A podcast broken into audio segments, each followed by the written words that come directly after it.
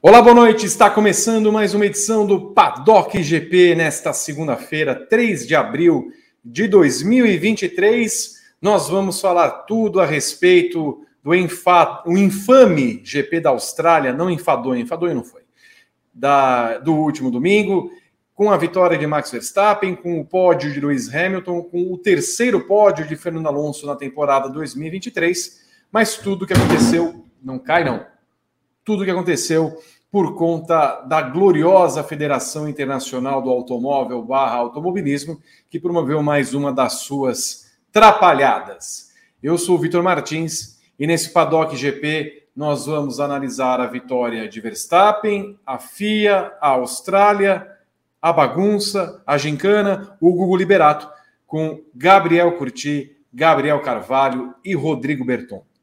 Você manda a sua mensagem através das redes sociais Facebook, Twitch, Twitter, YouTube e você se inscreve no nosso canal, você ativa as notificações, você clica no sininho, portanto, você dá o seu like e compartilha o nosso conteúdo para que cada vez mais, mais uma vez começamos com Laika, ela está paralisada há mais de dois meses já nesta posição, esperando que o nosso programa e as demais atrações sirvam a ela e a alimentem numa distância que vai daqui até a Lua. Eu quero saber o comentário inicial de Gabriel Carvalho, já que não o ouvimos desde o sábado à noite, sobre tudo o que aconteceu nesse GP da Austrália, dando a sua pincelada inicial. Olá, Gabo. Boa noite, Vi, boa noite, Gabo, boa noite, Berton, todos os nossos paddockers. É, vamos falar dessa corrida que para mim foi um pouco enfadonha, foi um pouco frustrante mesmo. Mas eu queria aproveitar que você comentou de, sobre Gugu Liberato. Eu queria perguntar se você viu a horrível série O Rei da TV na, no sistema de streaming lá da, da Disney. ah, não, agora você que... vai falar. Você vai falar o nome. Porque não, está... lá, em, lá no não, não, é porque a última vez que viu. eu falei teve repreensão. Então, Star Plus. Tá bom, tá bom. No, no, Star Plus, não sei se você já conferiu. É. É, também é bastante enfadonho, então estou me, me, divertindo, tem gerado certa polêmica aí. A hora que a família Abravanel terminar de ver a segunda temporada, eu sei que vai ter muito xingamento. Mas fica a dica cultural aí, gostaria de saber também se o senhor já assistiu. Não vi, às vezes eu fico impressionado porque deve ser uma série de muita qualidade, né? Eu vejo que o Gugu, que é interpretado, tem uma peruquinha bem gordinha, é, assim, eu, eu, eu, eu tenho a impressão que é uma série rede TV, é isso. É, é o, o, pior é que o Gugu acho que é um dos melhores caracterizados, né? O, é o Alfonso Negro, que é o que é quem interpreta o Gugu, mas é já no primeiro Alfonso Negro? Rapaz, não, tá, é, tá reconhecível.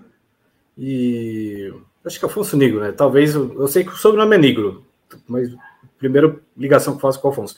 Já no primeiro episódio da segunda temporada tem um Lula, que assim, é o último Lula que eu vi na vida, assim, tipo, um, é, pessoa, escolheram a pessoa que menos parece com o Lula para fazer, mas enfim, tem muita coisa enfadonha, eventualmente tem Van Damme, tem Faustão, é, enfim, é, é, é, um, assim, assista sem.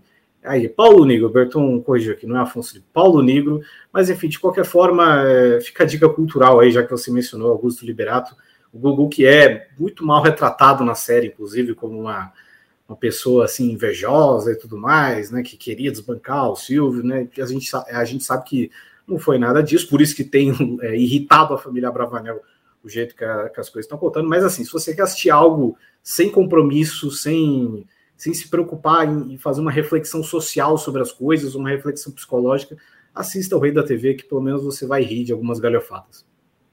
Bom, só para entender. O GP da Austrália lembra em que a série. Qual é o nome da série mesmo? O Rei da TV. O Rei da TV. Tem alguma relação? Não, não, é só que você falou de Gugu Liberato e eu quis. Enfim, a gente já vai falar da corrida por duas horas aqui, então não, não preciso fazer.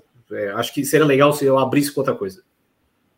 Só para encerrar o gancho. Não encontramos é, nenhuma pataquada na série que a gente consiga relacionar com o GP da Austrália? Cara, é, a gente pode falar que o Silvio Santos é, gera as coisas dele é, do mesmo jeito que a FIA gera, às vezes, né? Tipo, às vezes tem um rombo aqui no seu banco, às vezes você, enfim, é, toma algumas decisões editoriais que não são muito legais. Eu acho que dá para fazer esse paralelo, talvez. Maravilha. Acho que já podemos colocar a primeira notinha de amanhã do Paddock GP é sobre a comparação o rei da TV com o GP da Austrália. O nosso rei da madrugada, Gabriel Curti, também dá o seu comentário inicial sobre séries, sobre carnaval, sobre a vida e sobre o GP da Austrália de Fórmula Boa noite, Vitor. Boa noite, Gabo. Boa noite, Perton. Boa noite, Nação Paddock, espalhada pelo Brasil e pelo mundo. Vitor, na série Ted Laço, no último episódio da primeira temporada, o Richmond está é, de forma heróica se salvando do rebaixamento, com uma vitória absolutamente improvável em cima do Manchester City, com um empate absolutamente improvável contra o Manchester City. Né, o resultado salvaria o Richmond, porque o o Norwich, que é rebaixado todo ano, conseguiu tomar uma lapada de 6 a 0 do Crystal Palace. Aí o árbitro resolve dar um tempo extra, um pouco além do, do limite do bom senso.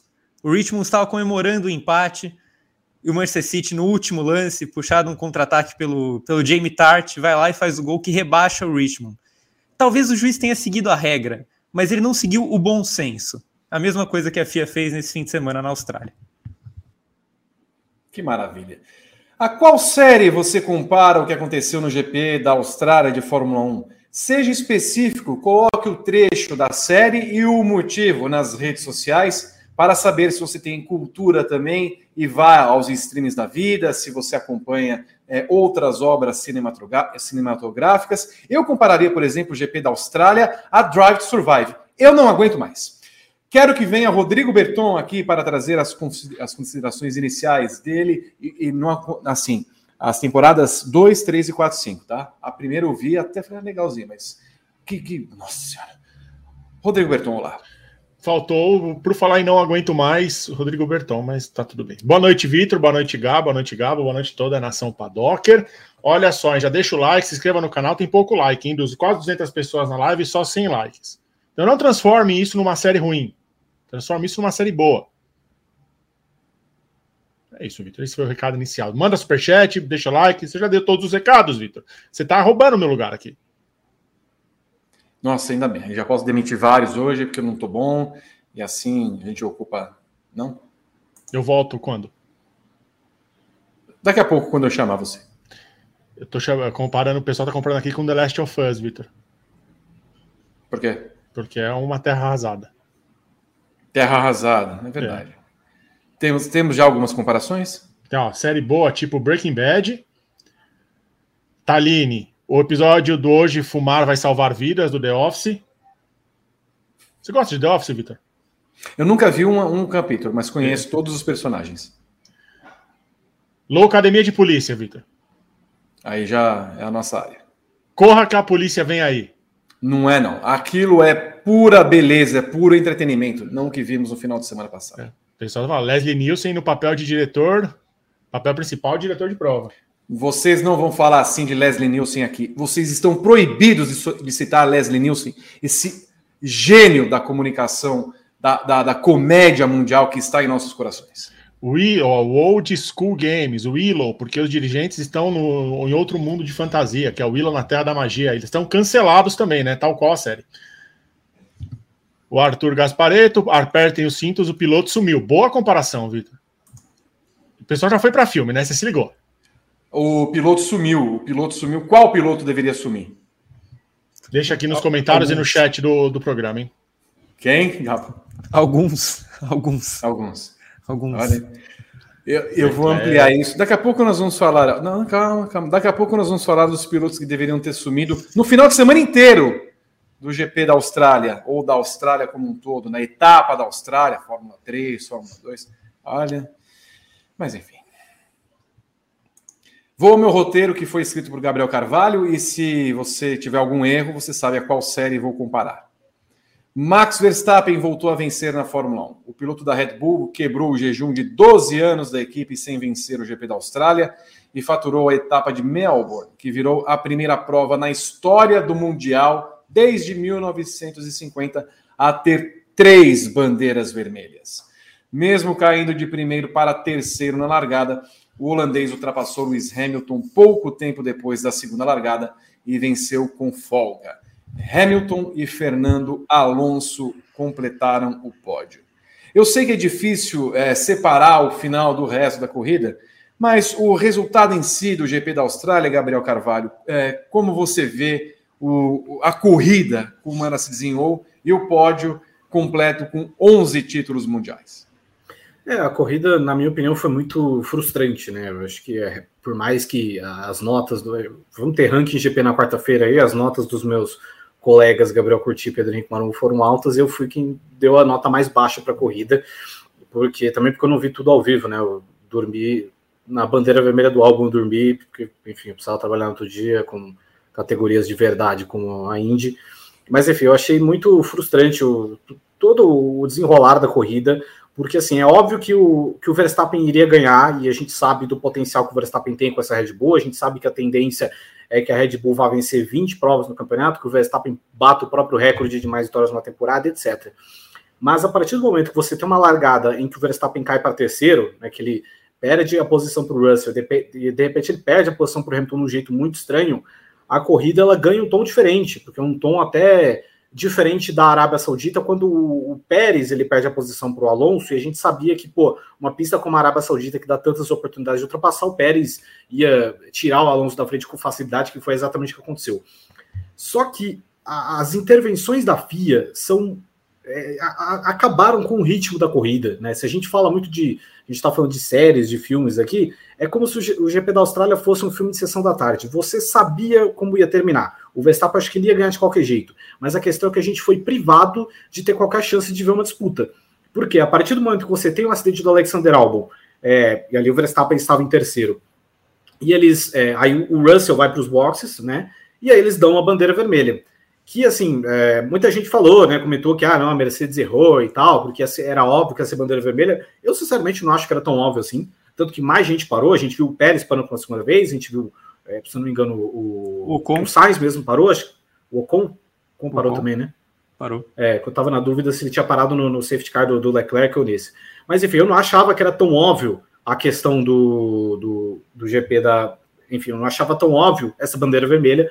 E a partir do momento que tem essa regra horrível, essa regra estúpida da FIA, de você poder trocar pneus, de você poder mexer no carro que seja, para mim você não podia nem trocar nem asa dianteira quebrada, nem nada. Essa, essa regra estúpida que eles mudaram, de agora você poder mexer no carro durante a bandeira vermelha, ela mata a corrida.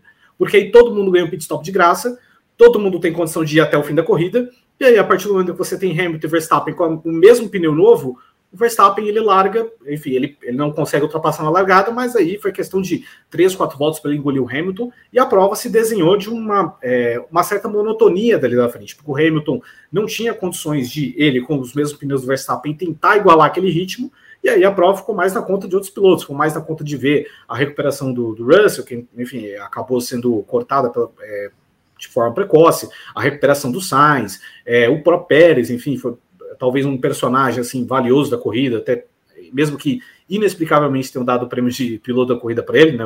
A galera que vota, né? Mas enfim, a gente foi privado de uma disputa. Então, assim, o Verstappen ia ganhar provavelmente? Sim, mas seria muito legal se a gente pudesse ver o que a Mercedes ia aprontar para tentar parar o Verstappen. Só que a partir do momento que você pode trocar pneu na bandeira vermelha, você mata o ritmo da corrida, porque aí nem tem motivo para você ter estratégia. Todo mundo vai fazer uma parada até o fim. Tanto que depois daquilo, quem que parou de novo? O De Vries, o Bottas? Tipo, enfim, o De Vries que ele pôs macio uh, antes do último, uh, na, na, nas últimas voltas, mas enfim, e aí ficou aquela coisa. Então, essa regra é, é, é horrível, horrível. É a, a Fórmula 1 é a única categoria que tem isso. A única categoria que você pode mexer no carro em bandeira vermelha, o que é um completo absurdo. E aí a gente acaba com a prova que tinha, assim, normalmente o final poderia ser o mesmo, mas a gente foi privado de ter uma disputa maior. Enfim, e, e, aí fica aquela coisa, ah, não sei o quê, mas o Gasly ele venceu por causa dessa regra. Tá, beleza, mas é uma de 15 corridas que essa regra prestou, e olhe lá ainda, porque também aquela vez que o Gasly ganhou, a partir da bandeira vermelha, a corrida fica chata, a corrida fica um carrossel, porque todo mundo tá com o mesmo pneu, então não tem muita diferença de, é, de ritmo, né? De alguém com pneu mais, mais desgastado, mais novo, e acabou sendo uma monotonia só. Então, enfim, é, mais uma vez as intervenções, as intervenções da FIA acabam é, estragando o show, né? Já que a FIA quer tanto entretenimento e tudo mais, ela faz uma intervenção ruim, né? A gente já vai entrar nesse assunto das vermelhas, mas ela já faz uma intervenção ruim e essa regra que ela alterou alguns anos matou o ritmo da corrida. Então, enfim, mais uma vez, uma prova que ela poderia ter esse final, ela poderia ter a mesma configuração de pódio que terminou, mas a gente foi privado de ver algo mais interessante, de ver a Mercedes numa posição que ela teria a chance de desafiar, fazer algo diferente para tirar o Verstappen da frente. O que achamos do GP da Austrália, Gabriel Curti? Então, como o Gabo já, já deu esse pequeno spoiler, eu achei o GP da Austrália melhor do que ele. É, acho que foi uma boa corrida, para mim foi né, disparada a melhor corrida da temporada até agora, o que também não quer dizer muito, tá? É, a temporada até agora tinha duas corridas é, na média, o que para circuitos que são considerados interessantes é abaixo do esperado. Para a Austrália, que é um circuito que a gente nunca espera porcaria nenhuma, foi uma corrida bem acima da média. Foi uma corrida, se você pega os últimos, sei lá, 10 GPs da Austrália, esse certamente está no top 3. É, foi uma das melhores corridas que Melbourne teve nos últimos tempos. Acho, inclusive, que as mudanças é, que as mudanças que eles fizeram de algumas curvas DRS e tal melhorou um pouco, melhorou um pouco. Assim, acho que é, não está ainda uma grande pista, mas está mais interessante. O problema é que a corrida foi muito interessante porque ela foi caótica né? Não foi exatamente porque ela foi lindamente disputada. Ela teve uma disputa interessante. É, eu ia falar no meio do pelotão, mas é atrás da Red Bull, que é praticamente o meio do pelotão. É, entre Mercedes, Ferrari, Aston Martin e Alpine, surpreendentemente, essas quatro equipes tinham ritmos muito parecidos. O problema é que em Melbourne é difícil você ter uma disputa. Então você tinha quatro carros muito parecidos, mas esses carros não entravam em ação. Eles andavam muito perto mas ele não tinha mais do que isso, né? Então a gente viu por muito tempo aquela. Quando será que o Alonso vai atacar o Hamilton? Quando será que o Sainz vai atacar o Alonso? Será que o Gasly vai atacar o Sainz? O Stroll vai atacar o Gasly? E aí no final ninguém conseguiu atacar ninguém. É... Vai ser uma corrida interessante. Acho que é, quando você tem um carro tão bom quanto o da Red Bull largando da última posição, geralmente você tem algum entretenimento. E a gente teve as ultrapassagens do Pérez. Concordo plenamente com o Gabo. Esse esse melhor piloto do dia foi um dos mais absurdos de todos os tempos. Eu sei que o público adora premiar quem larga em último e vai passando todo mundo, mas, cara, é, se a gente for analisar friamente, o Pérez não ficou na frente de nenhum carro minimamente competitivo. Nenhum. A gente vai falar melhor sobre o Pérez lá na frente, mas é, ele estava atrás de todos os carros que tinham a mínima competitividade. Então, um desempenho. Eu, eu achei um desempenho muito fraco, inclusive. É, mais uma vitória do Verstappen, uma vitória que ele foi meio errático até, a gente viu o Verstappen cortar grama, ele até brincou com isso, brincou sobre isso na entrevista. É, a gente viu a Mercedes melhorar muito em relação às últimas provas, mas ainda não no nível da Red Bull. Eu concordo com o Gabo, no final das contas, essa bandeira vermelha acabou, a primeira principal, acabou mudando o, os rumos da corrida, mas eu vou discordar dele num outro ponto. Eu acho que a Mercedes erra ao chamar o Russell porque é, a única chance que a Mercedes tinha de pelo menos atrasar essa vitória do Verstappen era tendo os dois carros na frente dele, era tendo o Hamilton usando a asa para se defender do Verstappen o tempo todo, porque dois é mais difícil de você passar do que um.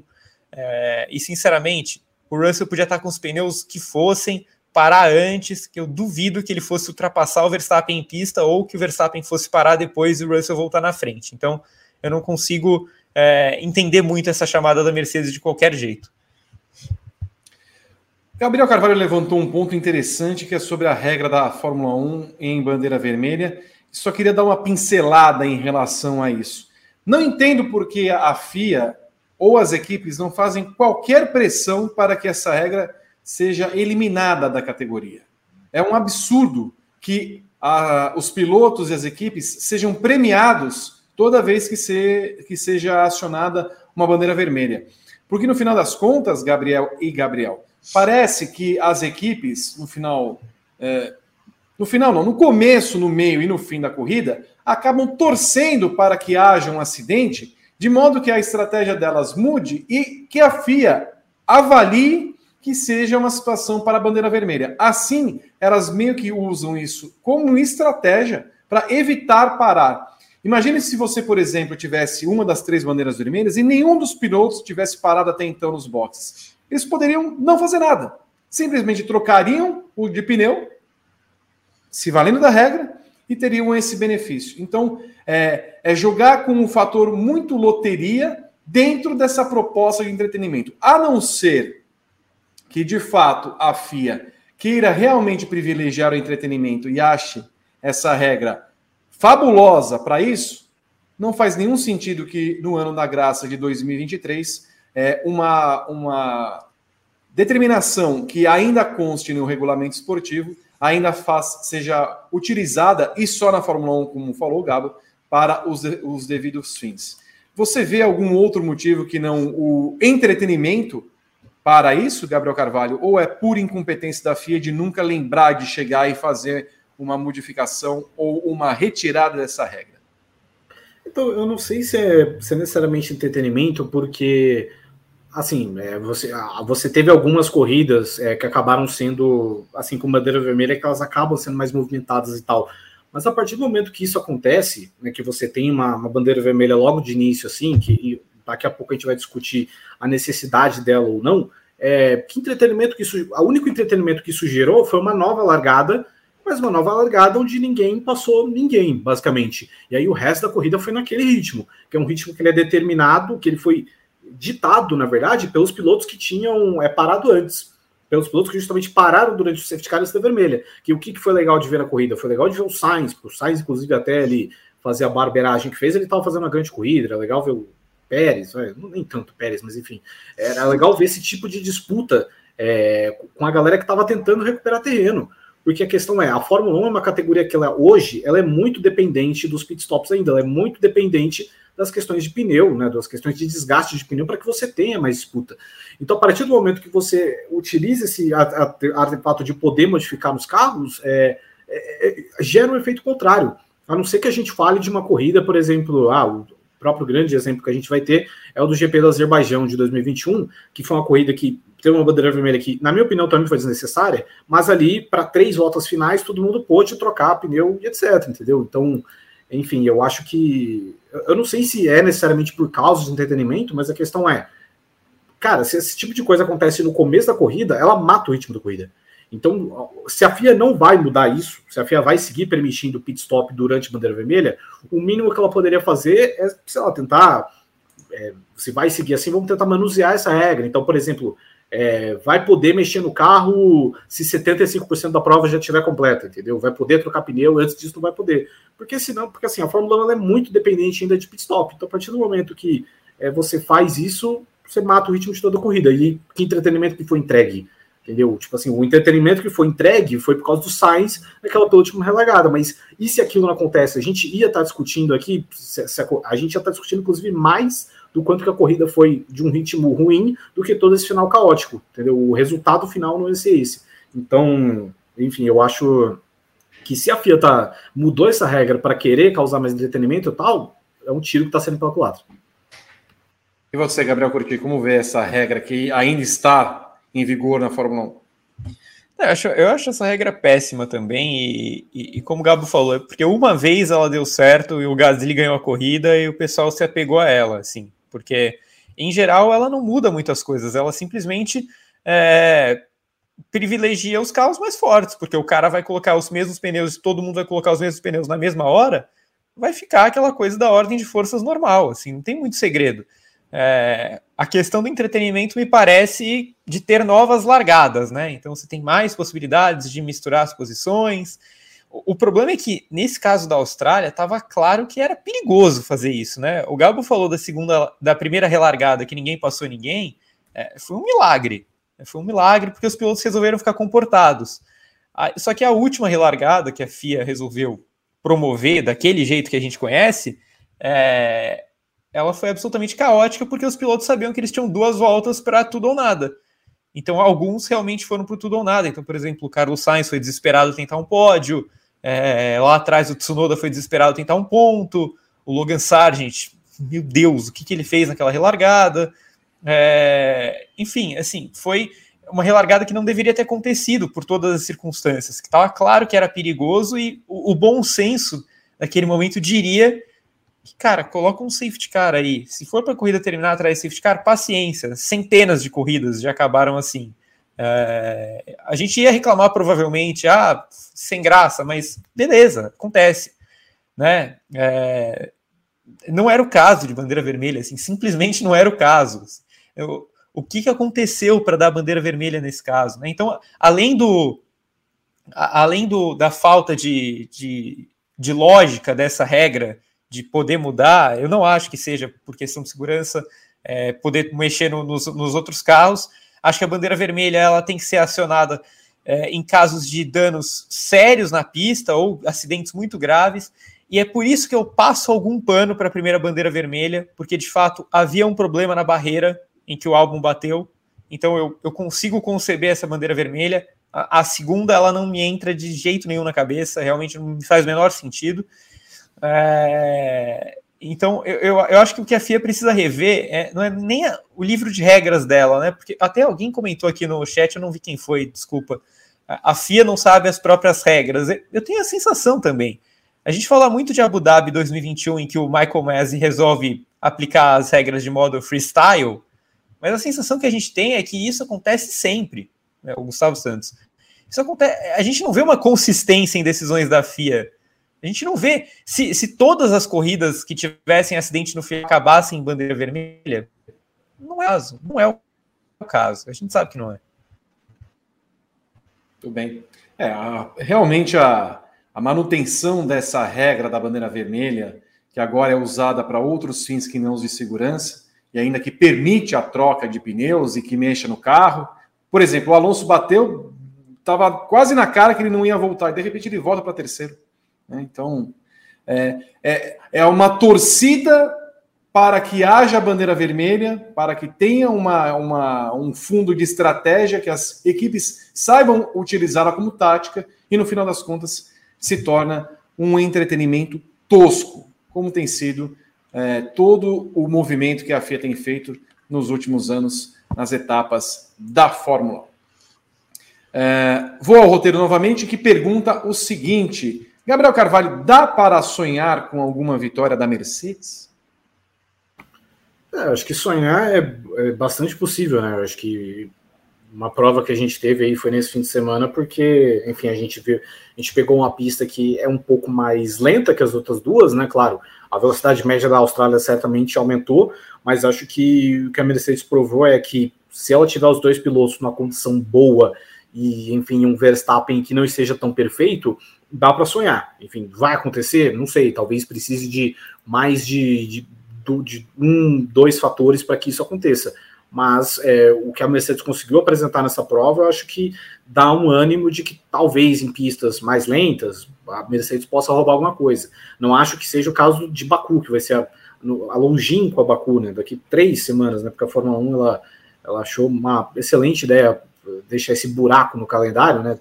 E, enfim, mas, por exemplo, para a Emília-Romanha, que é em maio, que inclusive já deve ter uma atualização, acho ali, quem sabe, a situação melhora um pouco. Para Catalunha também. Então eu vejo esses lugares como os melhores. Acho que a Mercedes pode se dar melhor em pistas que não são tão velozes como Sakiri, como, é, como Jeddah.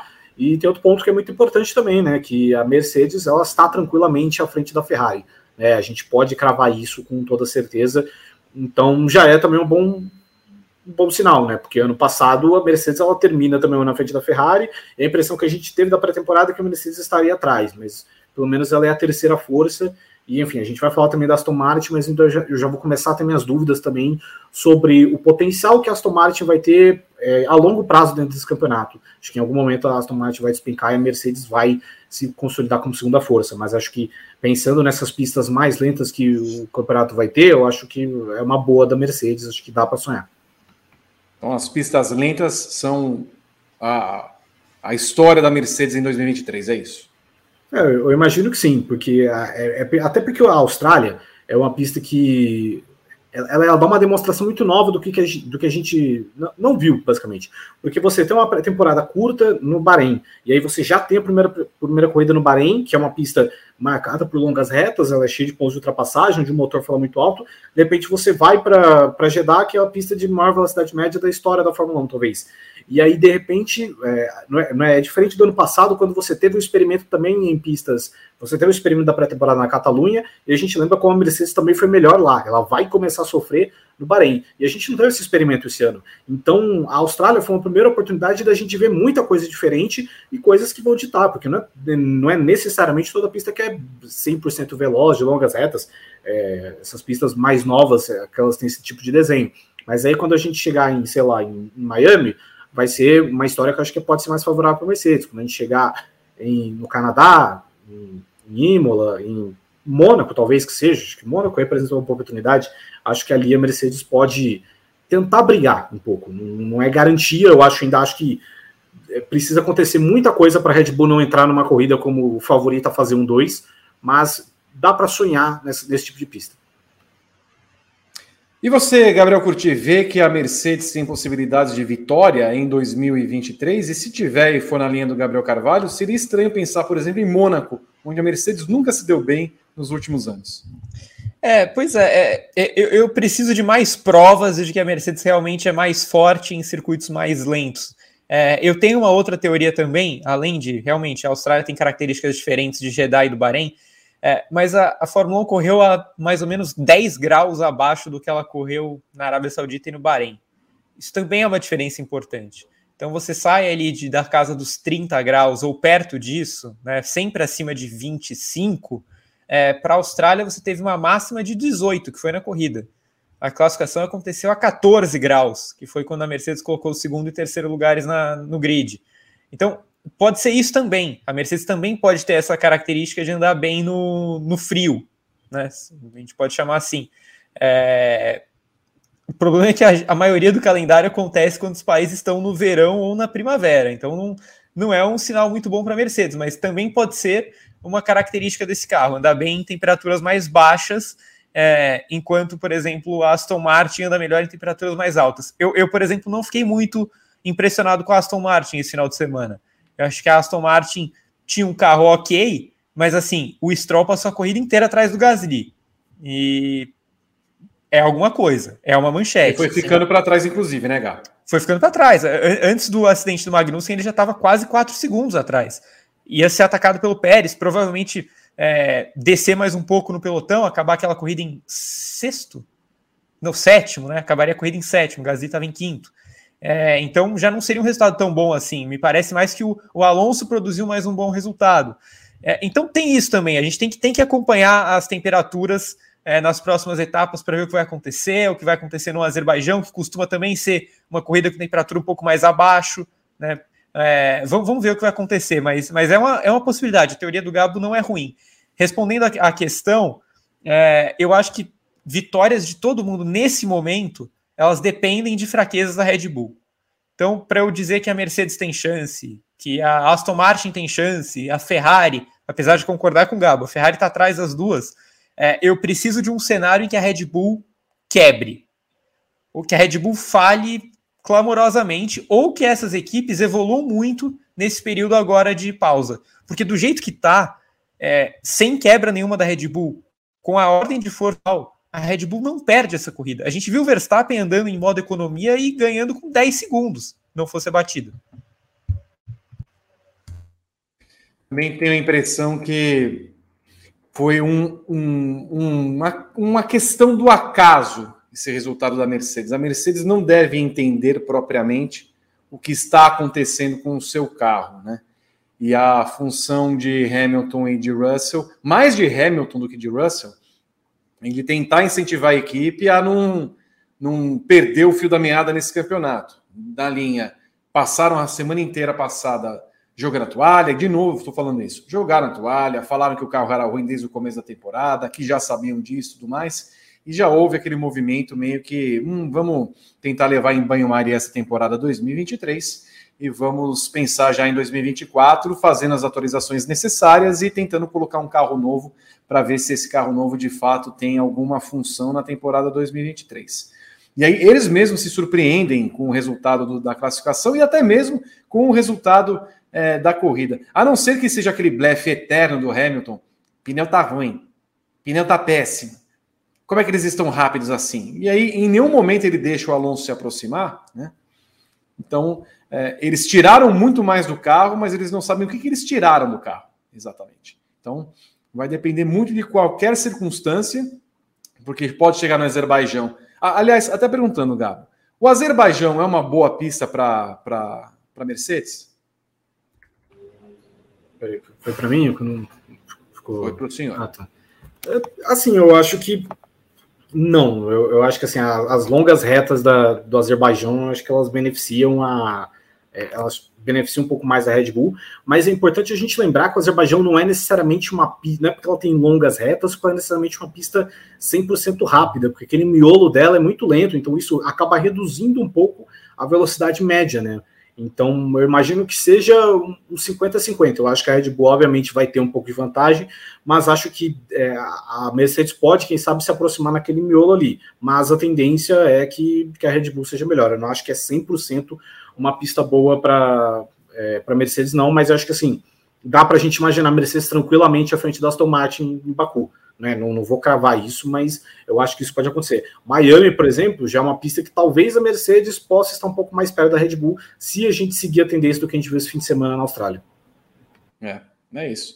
Porque, na verdade, eu acho que a, a posição da Mercedes, no final das contas, é torcida.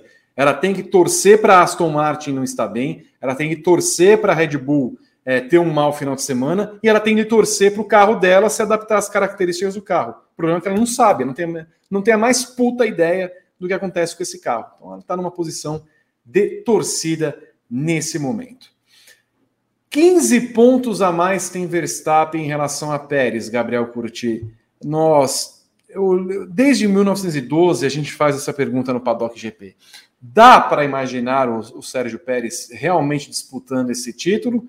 Qual que é a chance do Verstappen perder o título desse ano? O Gaco tá fazendo um, tá fazendo um beatbox ali, né? Exato. Beatbox. Olha lá. Mãozinha veio, a mãozinha veio, já foi. Já foi, então nesse momento já temos a primeira queda. Repasso a pergunta para Gabriel Carvalho. Qual a chance de Verstappen perder esse título? É, se o Verstappen repetir, se o Verstappen for fiel àquilo que ele declarou na quinta-feira, né, quando perguntaram para ele sobre a questão das mudanças no, no, fim de semana de corrida e tal, e ele falou, né, espero que não mude, porque senão eu não vou ficar aqui muito tempo. Só se o Verstappen ele anunciar a aposentadoria amanhã que ele perde esse campeonato. Esse campeonato provavelmente ele terminou em 31 de quando virou, né, quando deu o primeiro de janeiro o campeonato já acabou, é, obviamente não, não tinha como, não tem como o Pérez desafiar o Verstappen de maneira alguma. Pronto, Gabriel, curti. Eu imagino que sim. Deu uma travada monstruosa aqui. Então, refaço a pergunta, Gabriel. Qual a chance de Verstappen perder esse título? Hum, zero. É... Negativa. Acho que o, o Gabo falou que acabou em quando? Primeiro de janeiro, Gabo? Foi isso que você falou? Isso, é quando virou de 31 de dezembro para 1 de janeiro acabou o campeonato.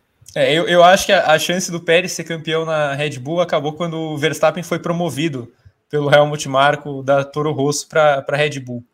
Acabou ali a chance. Não, não tem, não tem. E, e, e assim, é, nunca me passou a sensação de que o Pérez poderia brigar com o Verstappen, de que o Verstappen deixaria ser é, combatido pelo Pérez. Acho a diferença de nível muito grande entre os dois. É, e, e, acho que essa, essa corrida foi uma demonstração péssima de força do Pérez. Acho que não demonstrou absolutamente nada. A gente até chegou a colocar no, no nosso texto de análise de sábado, né, no cinco coisas que aprendemos e tal, é, eu, eu, coloquei lá que o Pérez vai ter de ter uma corrida de recuperação a Verstappen, né, porque o Verstappen teve, desde o ano passado, umas cinco corridas de recuperação em que ele sai lá de décimo pouco e ganha, ou pelo menos vai para segundo, terceiro. É, o Pérez teria que fazer alguma coisa assim para me impressionar, para falar, eu sou um candidato ao título. Aí eu, eu reitero o meu comentário anterior. Até o momento da batida do Magnussen, o Pérez não estava à frente de nenhum carro minimamente competitivo e ainda tinha o extra Gasly na frente dele. Então ele estava atrás das Aston Martin, da Ferrari que tinha sobrado, da Mercedes que tinha sobrado, obviamente do Verstappen e ainda de uma Alpine. Que, que grande corrida de recuperação é essa? Sim, ele demorou umas 15 voltas para chegar no Lando Norris e, consequentemente, no Huckenberg. É, teve aquele momento em que o Pérez relarga na primeira relargada em 14 e, sei lá, sete voltas depois ele está em 14, porque ele relargou e foi para 17.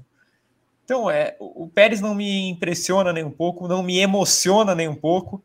Eu acho que ele é um bom piloto, mas é, é muito raro na história da Fórmula 1. Não disse que não acontece, tá? Já aconteceu. Mas é raro bons pilotos terem sido campeões na Fórmula 1. Geralmente são muito bons os campeões para o Verstappen perder esse título, tem de acontecer alguma coisa tipo Schumacher 99. Acontece alguma coisa com ele, fica nove provas afastado, ele ainda volta. O Pérez está uns 50 pontos na frente e é capaz ele alcançar, alcançar o Pérez e tentar é, conquistar o título no final do ano. Não vejo a menor possibilidade de Verstappen perder esse título nas condições normais de temperatura e pressão e da saúde física de Verstappen, já que Pérez realmente não consegue nada. Só uma coisa, Vi. É, ainda diante desse cenário, imaginando que o Verstappen perca nove corridas, é, ele já vai ter tido uma gordurinha boa para o Pérez até o momento desse, dessa perda de nove corridas. É, dá para cravar que o Pérez vai ganhar seis dessas nove corridas? Não. Pois é. E você, em qual situação Max Verstappen perderia o título da temporada 2023? Nenhuma. Só se ele for afastado, se tiver algum problema de saúde, só se pedirem para ele trocar e correr com o carro da AlphaTauri, coloque aqui nos comentários desse vídeo, siga o nosso canal, ative as notificações, dê o like e o share nesse vídeo. Posso seguir com o próximo assunto, segundo o roteiro? Muito bem, então vamos lá. Tema 2 é Fia-se em banana com bandeiras vermelhas. O GP da Austrália foi a primeira proa proa da história da Fórmula 1. Gabriel Carvalho, você, você errou no nosso roteiro. Mas não tem a proa do barco também?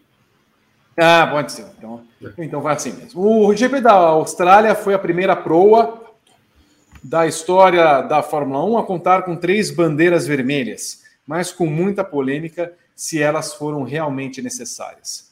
A primeira aconteceu na volta 8, quando o Alexander Albon Sucinha escapou na, na curva 7 e bateu no muro, sujando a pista com detritos e brita.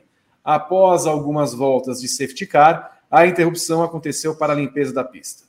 Na volta 54, Kevin Magnussen bateu sozinho, coitado. O pneu traseiro direito da Haas soltou da suspensão e uma nova interrupção aconteceu com apenas três voltas para o fim da corrida. Na relargada, uma completa carnificina iniciada pelo contato de Carlos Sainz com Fernando Alonso. A Alpine foi a maior prejudicada, coitada, já que tinha dois carros nos pontos e viu Pierre Gasly jogar Esteban Ocon contra o muro. Gabriel Carvalho, a proa. A FIA está de brincadeira e usa essa bandeira vermelha com outros fins que não os de segurança mesmo? É, acho que evidentemente sim, né? Até eu estava fazendo uma, uma, pequena pesquisa antes da, do, do, programa começar. Entre 2010 e 2019, a gente teve 11 provas paralisadas por bandeiras vermelhas. E entre 2020 e 2023, ou seja, um recorte bem menor, a gente já teve 13. Né? E, e parece muito evidente que acho que desde a da morte do, do Charlie White, que a FIA, né, do, por meio de seus diretores de prova, isso não vale só para o Michael Masi, mas vale também para o nosso Nils Willis, também para o Eduardo Freitas, que a bandeira vermelha ela tem virado um recurso é fora das questões de segurança, porque eu, pelo menos, eu cresci, eu me acostumei a assistir corridas de Fórmula 1 com a bandeira vermelha vindo por motivos de clima, né, por motivos de, pô, você tem um, uma chuva inacreditável que, é, que a pista ela não está segura o suficiente para os pilotos correrem, para acidentes mais graves, né? Por exemplo, acidente do, do Grosjean, acidente do Jules Bianchi e etc. E também para big ones, né? Para acidentes que envolvem vários carros e sujam a pista num nível que é, torna a limpeza praticamente impossível. A gente pode é, a gente pode comparar, por exemplo, o acidente do Mick Schumacher em Mônaco no ano passado. Né? Então, é, essas três questões assim que eu me acostumei a ver bandeiras vermelhas. E a partir do momento que assim tem o acidente do Alexander Albon e, enfim, e rola aquela bandeira vermelha, porque, ah, não, porque a barreira se desprendeu e tem que é, limpar a pista. Primeira coisa, assim, é como que as barreiras elas estão se desprendendo tão fácil ultimamente? Quantas corridas que a gente está vendo, barreiras que estão sendo danificadas, e assim, é, beleza, o, álbum estava em alta e tudo mais, mas a Brita ela dá uma segurada, ele não bateu a toda a velocidade que ele tinha dentro do carro. Então por que, essa barreira ela não ficou. Ela tomou esse tipo de pancada, não é nem como se o álbum tivesse danificado a suspensão e tudo mais, e só danificou as, as duas asas, né, a dianteira e a traseira, como por causa dessa pancada a barreira ela se, se desmontou. E também a questão de, de, de, sujeira, assim, tipo, pô, é, você realmente não consegue juntar 10 fiscais lá, cada um com a sua vassourinha para você limpar aquilo, tipo assim, realmente não me parecia tão difícil. Tipo, o safety car era evidente pela posição perigosa que foi, etc, mas tinha realmente. Eu, eu não senti muito essa necessidade. Né? Eu entendo o Gá vai defender, ele, ele já falou que ele, que ele, que ele acha que foi ok, né? Mas enfim, enfim, eu achei simplesmente um, um exagero, sabe? Um exagero. E, é claro, o lance do Magnussen é assim, inacreditável, né? Tipo assim, é claro que assim, é uma situação perigosa, porque, pô, é, você teve um pneu se desprendendo, etc. Mas assim, cara, pela posição que o pneu ficou, é, ele tava assim, num canto ali da pista, pô, beleza, você chama o safety car para isso e você retira o pneu dali. E o Magnussen também não é como se ele tivesse parado numa posição perigosa. O Magnussen, inclusive, ele vai conduzindo até deixar um ponto onde dava muito fácil para recolher o carro dele. E de repente vem, ah, bandeira vermelha. Tipo, tinha alguma necessidade? Ah, mas a prova vai terminar com safety car, etc. Mas, pô, beleza, não, não vejo problema algum. Entendeu? A questão é que acontece, a questão é que, novamente, a regra ela não consegue ser não consegue ficar claro para a gente, você nunca sabe o que acontece. Então, no Azerbaijão, em 2021, teve um acidente do Verstappen, que eu também achei um acidente assim, normal, beleza? Os touros de pneu, um bagulho meio é, assustador, mas enfim, eu não achei que também era um acidente para bandeira vermelha. Fizeram a bandeira vermelha para ter aquela relargada artificial. Aí em Abu Dhabi já não, não pôde ter bandeira vermelha. Eles fazem uma relargada na última volta, né? E com todo o lance lá dos, dos retardatários, etc. Enfim, não vamos entrar nisso, porque, enfim, é é uma questão muito longa. E aí na Itália, no ano passado, que teve aquele abandono do Ricardo, se eu não me engano, eles Foi. deram lá sete voltas de bandeira amarela sem recolher o carro direito. Então, toda vez é um padrão de frente que é, que é utilizado. E a gente nunca sabe o que acontece. Porque, por exemplo, se a gente tomar como exemplo a Indy, né? A Indy, por exemplo, ela tem as bandeiras, ela, obviamente, as bandeiras vermelhas da Indy elas acontecem quando tem, um, quando tem acidentes assim, múltiplos, né, acidentes grandes, né, que envolvem muitos carros, quando tem um acidente assim, que é uma pancada forte suficiente para destruir uma barreira, etc. E é por regra que se tem um acidente num misto, faltando, sei lá, cinco voltas para o fim, dez voltas para o fim, você faz uma bandeira vermelha e faz uma relagada.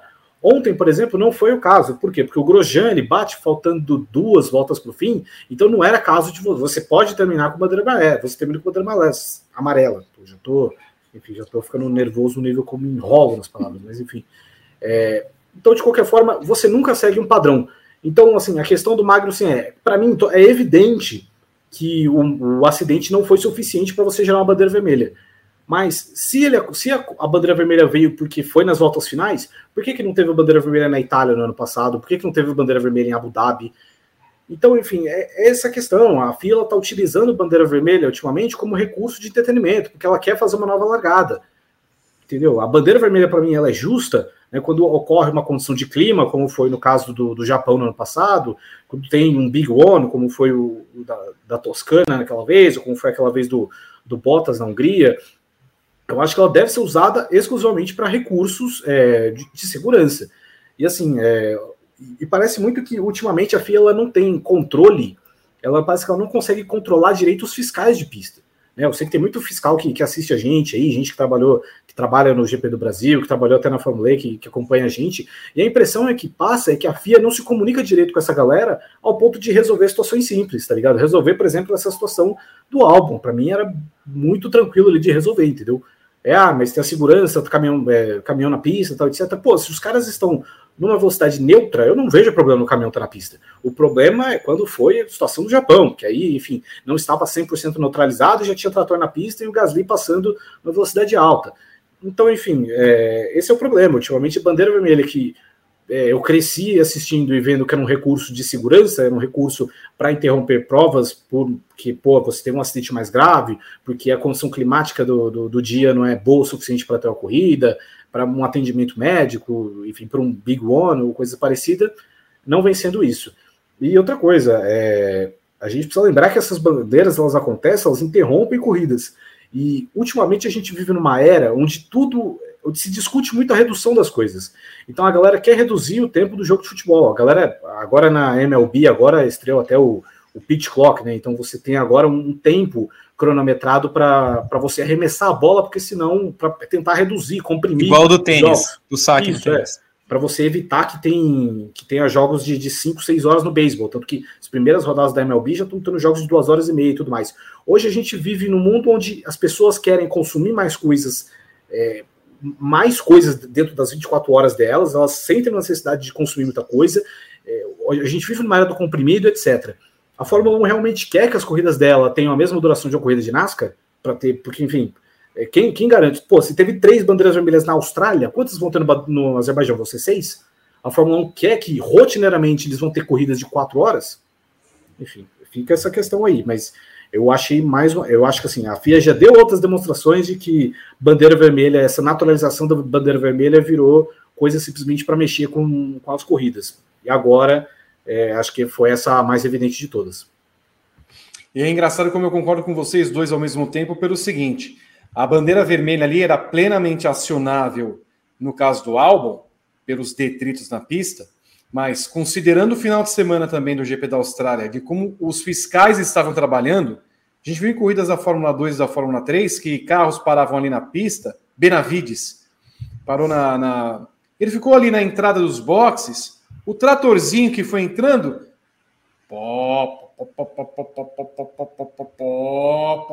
Parecia assim que não tinha velocidade, estava 10 por hora, levantava o carro, tirava o carro. Então não havia um trabalho feito pelos fiscais, que era de fato um trabalho é, bem feito, um trabalho rápido. Se tivesse um trabalho rápido, a questão do álbum serviria em três ou quatro voltas que você pegava a vassourinha com 10 fiscais, você tirava o carro dali, recolhia e acabou. Né? Mas eu não sei se a própria direção, eu duvido também que a direção tenha prestado atenção nisso. Duvido. Que ela tenha visto que é, pudesse ser um, uma falha no trabalho dos fiscais, em que aí vamos já dar a bandeira vermelha logo, porque aí temos todo o tempo do mundo para limpar a pista, que sabemos que eles vão demorar. E de fato demoraram. De fato demoraram. Agora, a pergunta que se faz é simples. Em outras situações, a gente daria bandeira vermelha no caso do Albon, no caso do Magnussen? Do Magnussen eu lembro. É só vocês pegarem o tempo que demorou para entrar a bandeira amarela. Uhum. E se a gente observa que a gloriosa FIA na Arábia. Deve ter só um monitor. Eles devem ter. Aqui, eles pegam um monitorzinho aqui, ó.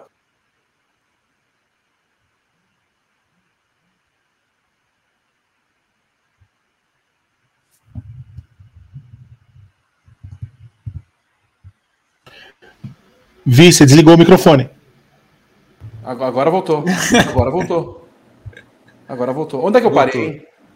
Assim tem um monitorzinho. Na telinha de Olinda voltar aqui, ó. Telinha de Olinda e tal. Eles têm um monitorzinho deles, eles acompanham a TV aqui e tal. Puxa vida, olha o Stroll, cara. Câmera bonita, essa aqui é um board bonita dele. Puxa vida. Mas onde é que tá o carro, hein? Só que aí acho que ninguém tem ali na direção da, da sala da, da FIA a F1 TV, não tem imagem dos 20 pilotos, não tem nada, eles não acompanham, eles não sabem o que está acontecendo, não tem uma corrida. Aí eles dão, eles dão o safety car porque eles só tinham aquela imagem na TV. Porra, tudo bem. Ok, só tinha aquela imagem na TV. Vamos para a Austrália. Aí tem um pneu na pista, tem um carro parado. Tá? O pneu é mais perigoso, porque, como vocês falaram, o carro do Magnus estava encostado ali. Aí era só recolher fácil, que era tranquilo. O pneu também dava para entrar um fiscal ali e puxar o pneu. Ou o fiscal não aguenta o pneu? Precisa fazer 30 séries de bíceps para pegar um pneu. Era só fazer isso. Dava, em duas voltas você recebia, re, resolvia o problema. Duas voltas você resolvia o problema. Não precisava. Não, vamos parar a corrida e gerar tudo aquilo. Porque o que fica, o que, o que não me compreende no final das contas é: nós perdemos uma hora para que a corrida não terminasse no safety car, e ela terminou no safety car, e perdemos quatro carros na corrida. Só foi isso. Gabriel Curti, como é que você vê essa brincadeira?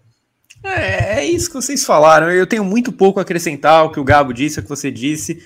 É, acho que vai, vou ficar é, é chovendo molhado, mas assim, eu, eu só vou colocar mais uma coisa aqui na, na, discussão, que também foi uma coisa que eu citei no meu texto de ontem do, dos cinco coisas que aprendemos. Inclusive, acessem, leiam o Grande Prêmio, nossos, nossas análises, enfim. Tem a do Gabo da Indy, tem a opinião GP da Eve, enfim, tem bastante texto analítico lá também. É, que assim, cara, é, o que a Fórmula 1 fez ontem foi a prorrogação da NASCAR. A Fórmula 1 fez a prorrogação da NASCAR ontem. Obrigatoriedade de terminar a corrida rolando ali, o pau quebrando, bandeira verde. É, o problema é que a Fórmula 1 não é a NASCAR. A Fórmula 1 não é a NASCAR. O, o Gabo citou a NASCAR como um exemplo de corridas que demoram cinco horas, que tem essa é, essa liberdade de ter prorrogação, as últimas duas voltas da prorrogação, tá todo mundo batendo em todo mundo. Então, aconteceu isso na Fórmula 1. Olha só que bacana, todo mundo bateu em todo mundo. É, só que os carros não sobrevivem igual os carros da NASCAR. Então, a, a bandeira vermelha que a gente viu ontem, é, ela serviu só para tirar 11 pontos da Alpine. Na prática, foi isso. E, e dá uma punição para o Sainz que é, foi uma punição por uma largada que oficialmente não aconteceu. É, é eu, eu, lamento muito as decisões que a FIA toma, praticamente sempre, mas essa eu achei uma das piores dos últimos tempos, acho muito ruim mesmo. Como vocês falaram, esse acidente do Magnussen era plenamente contornável, plenamente contornável. É, eu vi muita gente no chat vindo com ironia, né? Ah, por que, que agora vocês não queriam que a corrida terminasse em bandeira verde? Cara, o pior é que dava para a corrida terminar em bandeira verde, relargando atrás do safety car, ou relargando depois de uma bandeira amarela. É, era plenamente contornável a situação. E, e, digo mais, tá? Digo mais, isso aqui a gente não pode provar, é, mas qualquer um que tenha assistido com certeza teve essa sensação. Quando a Fórmula 1 deu a, a última relargada, que foi atrás do safety car, tipo 40 minutos, 30 minutos depois do acidente do Magnussen, foi claramente para ela tentar dar uma justificativa para aquela bandeira vermelha. Tipo, olha, o acidente foi tão sério que a gente vai ter que dar muito para largar. Olha, delicado. E aí meio que ficou com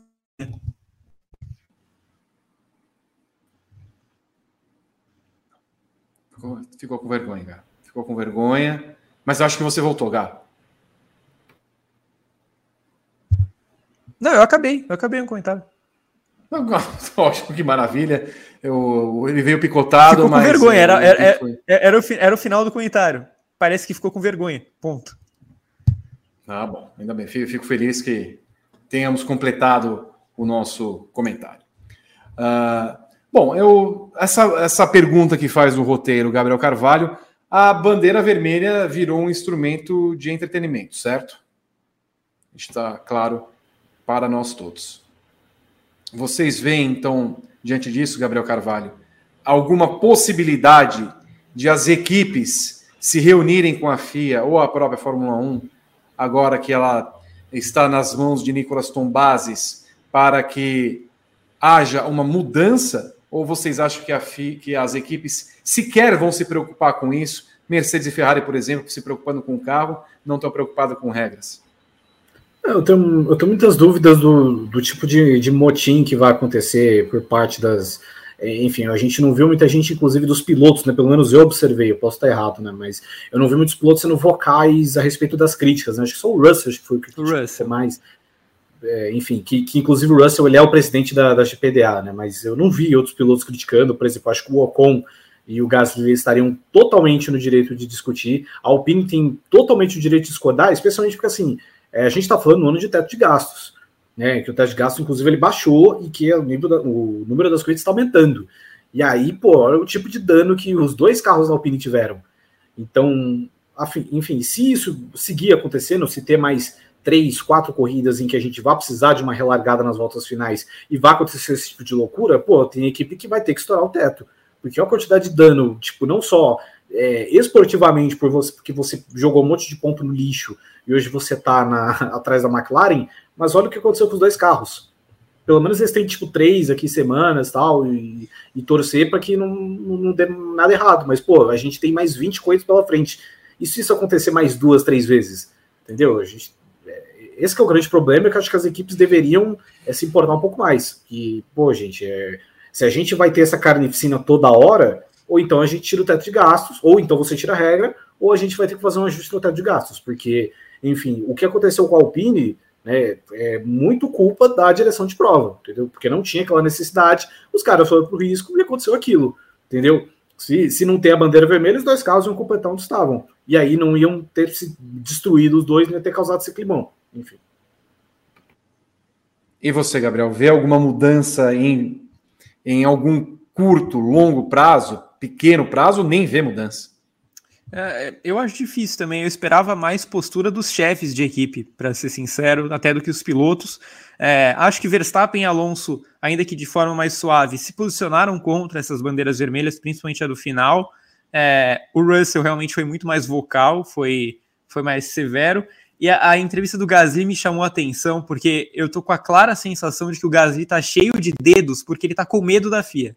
Assim, é, sabe aquele cara que tá é, com dois cartões amarelos e evita falar com o árbitro para não tomar o terceiro e ficar fora de uma decisão? É, quando o Gasly é perguntado sobre isso na entrevista, ele fala: Eu prefiro não comentar o que aconteceu naquele final. Então eu acho que essa não resposta é uma resposta. Muito bem. Vou aqui ao meu roteiro pular para o tema 3. Boas notícias da Mercedes? É o tema. A Mercedes viveu o fim de semana mais positivo do ano até aqui. O time surpreendeu na classificação, colocando George Russell em segundo e Lewis Hamilton em terceiro. Na largada, ambos passaram Max Verstappen. Russell liderou até o acidente de Alex Albon, quando foi chamado aos boxes para uma troca de pneus quando estava em bandeira amarela. Com os mesmos compostos de Verstappen, Hamilton sequer se defendeu quando o holandês tentou a ultrapassagem na volta 12. Russell acabou abandonando com um estouro de motor à moda antiga, enquanto Hamilton se segurou na briga contra Alonso e foi ao pódio pela primeira vez. Como nós já falamos, se há alguma possibilidade da Mercedes é, vencer ou não em 2023, eu vou pular para a segunda pergunta aqui do nosso roteiro, que pergunta o seguinte: O abandono de George Russell, Gabriel Carvalho, ele preocupa? É, acho que preocupa um pouco porque, enfim, a gente viu a Mercedes numa posição competitiva, né, entre muitas aspas competitiva, pela primeira vez na temporada. É, e, o, e o Russell, é claro, depois do erro que a Mercedes acaba cometendo, né? Porque enfim, a parada ela acaba se provando um erro por causa da bandeira vermelha. Ele precisou começou a, começou a andar, começou a forçar bastante para recuperar terreno e a gente viu o, o motor é, abrindo o bico. E, enfim, desse tipo de batalha que a gente vai ter pelo segundo lugar, né? Assim, vamos, vamos fingir que a Ferrari está nessa batalha, mas é, se a gente pensar entre Aston Martin, Mercedes e Ferrari, é, é muito importante que o seu carro não quebre né? E a Mercedes já tinha impressionado, porque ano passado também a Mercedes tinha uma confiabilidade que ela foi muito boa por boa parte da temporada. A gente viu o Russell naquela sequência de top 5 e tal, o Hamilton mesmo ele só vai ter uma quebra mais forte é, no, na última corrida, mesmo em Abu Dhabi, etc. A gente viu a Mercedes é, escapar um pouco confiabilidade, e agora, numa situação onde eles estão é, estavam mais competitivos, é, acabou abrindo o bico motor. Então, enfim, eu acho que sim, é algo para a Mercedes se preocupar mas eu ainda acho que o saldo está. É, o saldo está tá positivo por, por, tudo que aconteceu. Apesar deles estarem ainda abaixo das tomates, acho que o saldo é positivo por esse fim de semana. Alguma coisa específica que a Mercedes tenha falado sobre a quebra, Gabriel? Foi um problema pontual? É, é, eles tratam como pontual, dizem que vão investigar exatamente o que aconteceu, mas é, os três, né, Toto, é, o Chauvelin também, os quatro, né, Toto, Chauvelin, George Russell e Lewis Hamilton, todos trataram com bastante espanto a quebra. E, é, isso acho que é o mais, mais importante aqui. Eles trataram com bastante, é, é, tipo, pô, nem sabia que isso era capaz de acontecer com a gente, sabe? O Gabo citou a quebra do Russell no final da temporada passada, é porque justamente esse é o grande ponto da Mercedes desde o ano passado, a confiabilidade. A Mercedes falta quase tudo desde o ano passado, mas confiabilidade não. Ela tem ou tinha um tanque de guerra nas mãos. É, só que ter uma quebra na terceira corrida é cedo demais. Assim, talvez comece já a ficar preocupante é, e talvez a Mercedes esteja perdendo o que era o seu ponto forte. Eu, eu, concordo com o Gabo, há muitas coisas positivas para ser tiradas. A Mercedes andou na frente da Aston Martin, andou muito melhor que a Ferrari, se consolidou à frente da Ferrari, é, chegou a desafiar em determinado momento a Red Bull, é, mas a falta de confiabilidade nesse momento, no momento de crescimento, preocupa com certeza. Será que o teto da Mercedes não permite a confiabilidade seguir tão bem? Ou será que eles estão indo por uma linha meio alpine do ano passado, Gabriel, Gabriel Carvalho, na linha, vamos explorar ao máximo o que nós temos e se estourar o motor, estourou. É, eu, não, eu, acho que, que, é algo que faz sentido, sim, né? Vamos, vamos experimentar, é, esperar um pouco mais para ver se isso se repete, né? Que, enfim, a Ferrari no passado a gente, ela foi dar o primeiro a brida de bico só na Emília Romagna e aí depois que a gente foi ver que, enfim, tinha vários problemas que tiveram outros abandonos, etc. Então, acho que ainda tem um tempo para a gente ver o quão ruim está. Mas é, é um ponto de vista que ele é muito válido, porque, assim, É, acho que todo mundo está muito evidente que a Mercedes não vai ganhar um campeonato. Então, é, e acho que se a Mercedes se colocar numa posição que, que seja minimamente confortável à frente da Ferrari e que vai poder brigar com a Aston Martin, acho que vai ser uma hora que você vai ter que começar a forçar. Até porque, normalmente, eu ainda tenho minhas dúvidas se a Aston Martin vai seguir nesse ritmo. De, por exemplo, esse terceiro e quarto hoje ele acabou meio circunstancial porque o Stroll estava atrás de uma galera. Né? Mas enfim, eu não sei se a Aston Martin vai manter esse ritmo para o restante da temporada, se ela não vai cair conforme o, tempo, o campeonato for passar. Então, eu acho que faz sentido para a Mercedes tentar dar uma forçada, às vezes, se você consegue vender, se, se você consegue vencer. Né? Tipo, ganhar uma corrida ia ser muito mais marcante do que, sei lá, você ser segundo colocado dos construtores sem ganhar nada.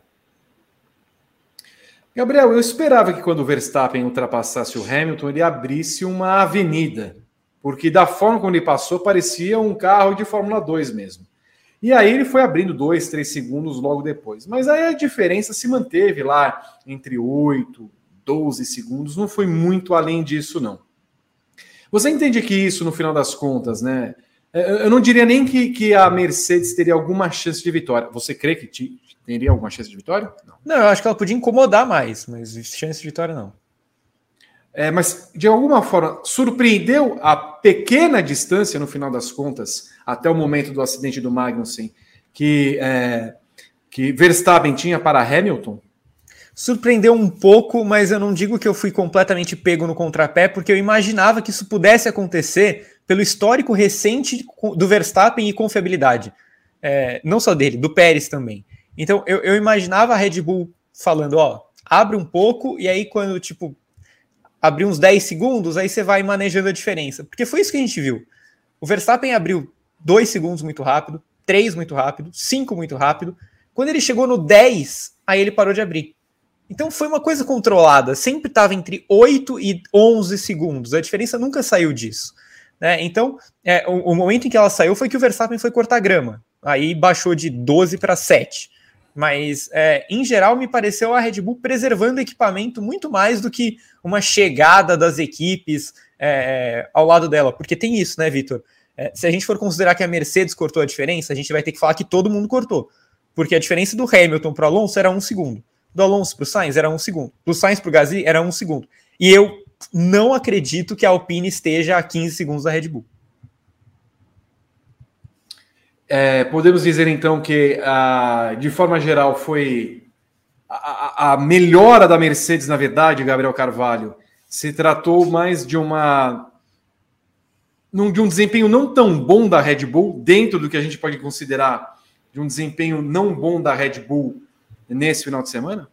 É, eu acho que sim, eu acho que tem, as coisas estão sim coligadas. A gente viu a Red Bull, o Pérez, ele tem um acidente na classificação que ele relata que está o problema com o freio dianteiro, e quando o Verstappen ele tem aquela passagem na grama já na reta final da corrida, ele também fala, né, que ó, as dianteiras estão travando muito.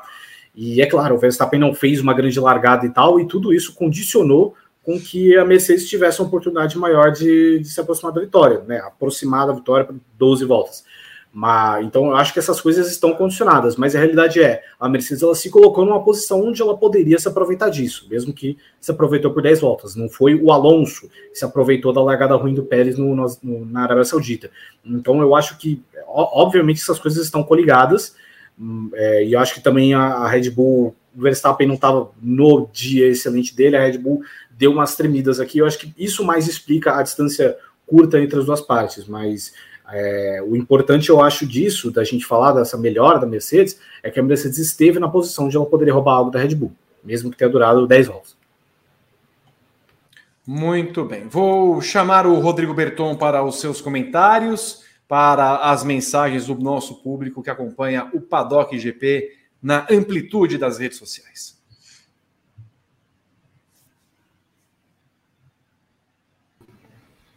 Desliguei o microfone tal qual você, Vitor. Eu tô triste, Vitor. Não, mas espera um pouquinho, espera um pouquinho. Só para testar uma coisinha. Diga. Não, só para falar do Vanderlei, porque o Vanderlei tá daqui da Austrália. Então vamos, vamos demorar mais para responder o amiguinho. Mas aí a culpa não é minha, Vitor. É senhor, a culpa Agora do senhor respondeu Alfredo. rápido. Agora respondeu rápido. A culpa é do senhor Alfredo. O Alfredo tá me boicotando. Olha não, só, não só, não só você, tá, Bertão? Eu tô, eu tô sofrendo aqui também. O, o, o, pessoal tá reclamando da minha internet, mas eu nem estou no mesmo local das outras semanas. Mudei o local para essa semana pro briefing, para a segunda tela. Vim para outra casa também no mesmo bairro. É, a internet aqui não é boa no bairro, na região. Mas dessa vez não é a internet que está me boicotando. Eu tripliquei a minha internet e eu continuo com problema. Olha só. O Cristiano Azevedo. Leclerc é um Alesi moderno? Toda semana tem essa pergunta, hein? Sim. Leclerc é um Alesi moderno? Só se. Aliás, eu lembro uma vez que o Berton falou da beleza do Leclerc comparado com o Alesi. Lembro bem disso. Ele falou que, o, que o, não, não fa faltam. Fa tem atributos de beleza parecidos, né, Berton? Ah, acho que tem. Não lembro muito. Você dos, acha dos aí na sua casa que Leclerc é o Alesi moderno? Coloque aqui nos comentários desse vídeo. Se inscreva no canal, ative as notificações. Você, você que é da nova geração, você que é jovem, lembra quem é o Alesi? Procure então corridas para responder antes. Espero que você faça isso e depois responda em todas as redes sociais.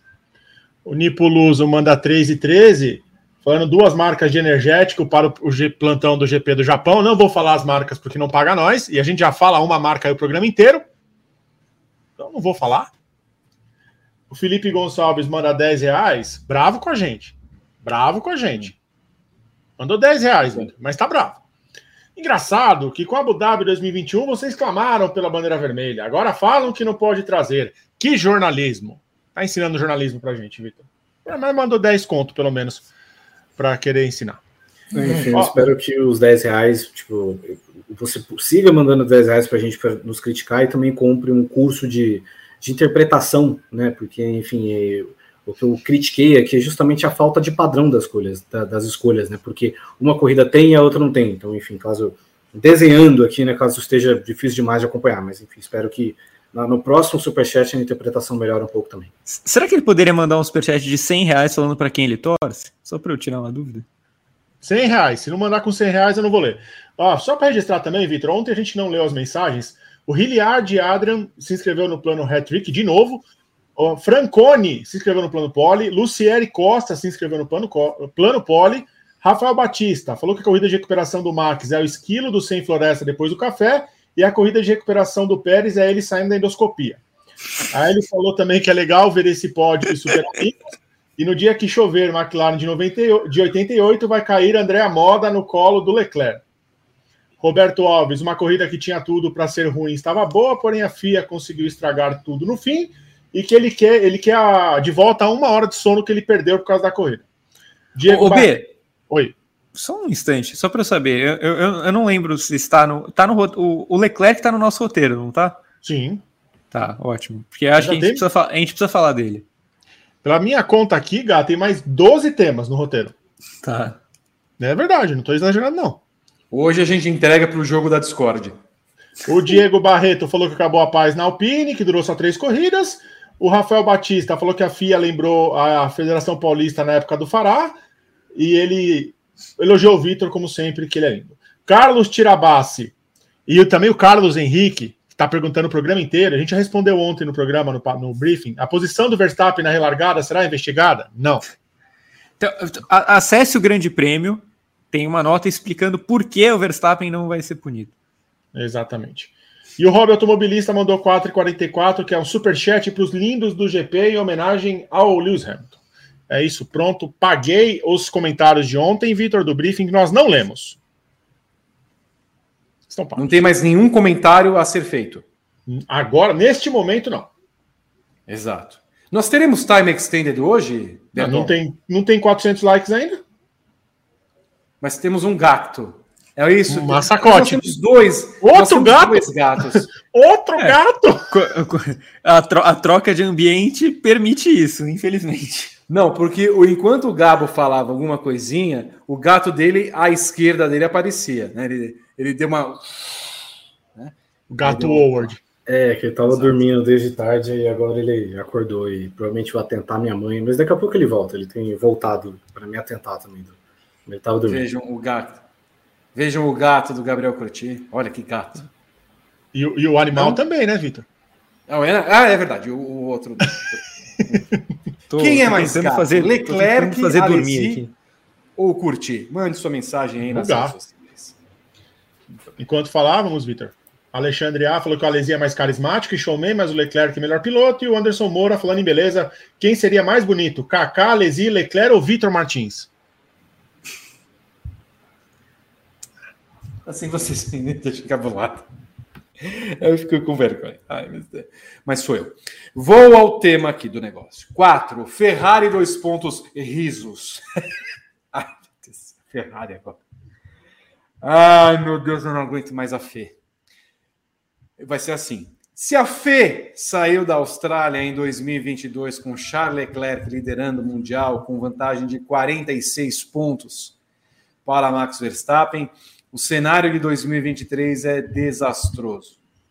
O Monegasco se envolveu em acidente com Lance Stroll e abandonou a corrida na primeira volta.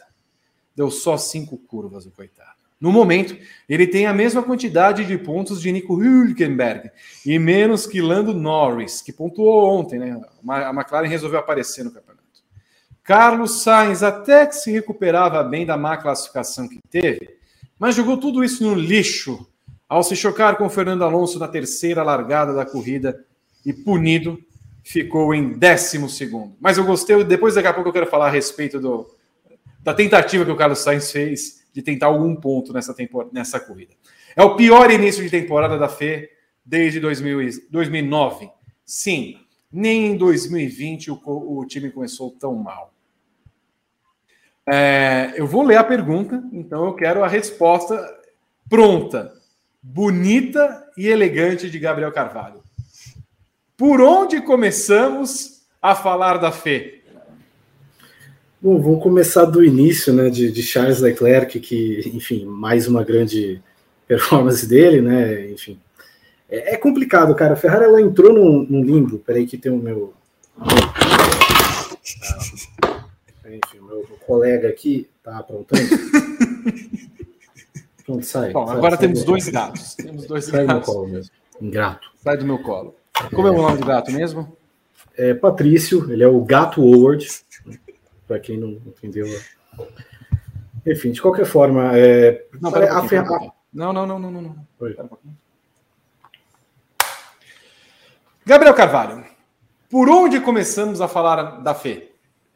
Em 1 de janeiro, quando Frederico Vassou assume oficialmente, é, é, parece que já estava tudo muito desconexo né, desde o começo, e enfim, justamente essa falta de contato dele com a galera é, parece que vai prejudicar a Ferrari a todo instante, e acho que isso está eventualmente entrando dentro dos pilotos, porque assim, as performances, tanto do Leclerc quanto do Sainz, nessas três primeiras corridas são muito abaixo né, é, mais uma corrida bem ruim do Leclerc, pô, que, enfim, ele não consegue, é, assim, eu não consigo ver o Stroll culpado, né, por mais que a gente tenha essa mania de pegar no pé do Stroll por qualquer coisa, assim, para mim o Stroll não foi culpado, para mim o Leclerc mediu muito mal as coisas, e parece que os dois pilotos eles são viciados em terem acidentes, assim, de primeira volta, sabe, eles sentem às vezes que as corridas vão terminar na primeira volta, etc, e, enfim, não é a primeira vez, não vai ser a última que a Ferrari tá nessa, e enfim, justamente, e até a galera estava até comentando numa das lives recentes, né, que o assunto foi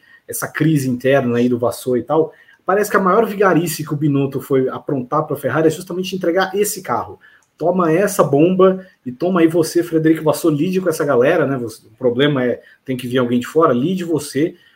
Enfim, e aí tá essa confusão toda, e enfim, é, é muito louco como a Ferrari parecia ter se recuperado bem, né? Parecia ter um norte de eventualmente disputar as coisas e agora está numa posição horrível. Então, enfim, é, não tem nem muito o que falar do, do- da corrida do Leclerc que durou cinco curvas e não sei por onde começar o que, que precisa varrer dentro da Ferrari.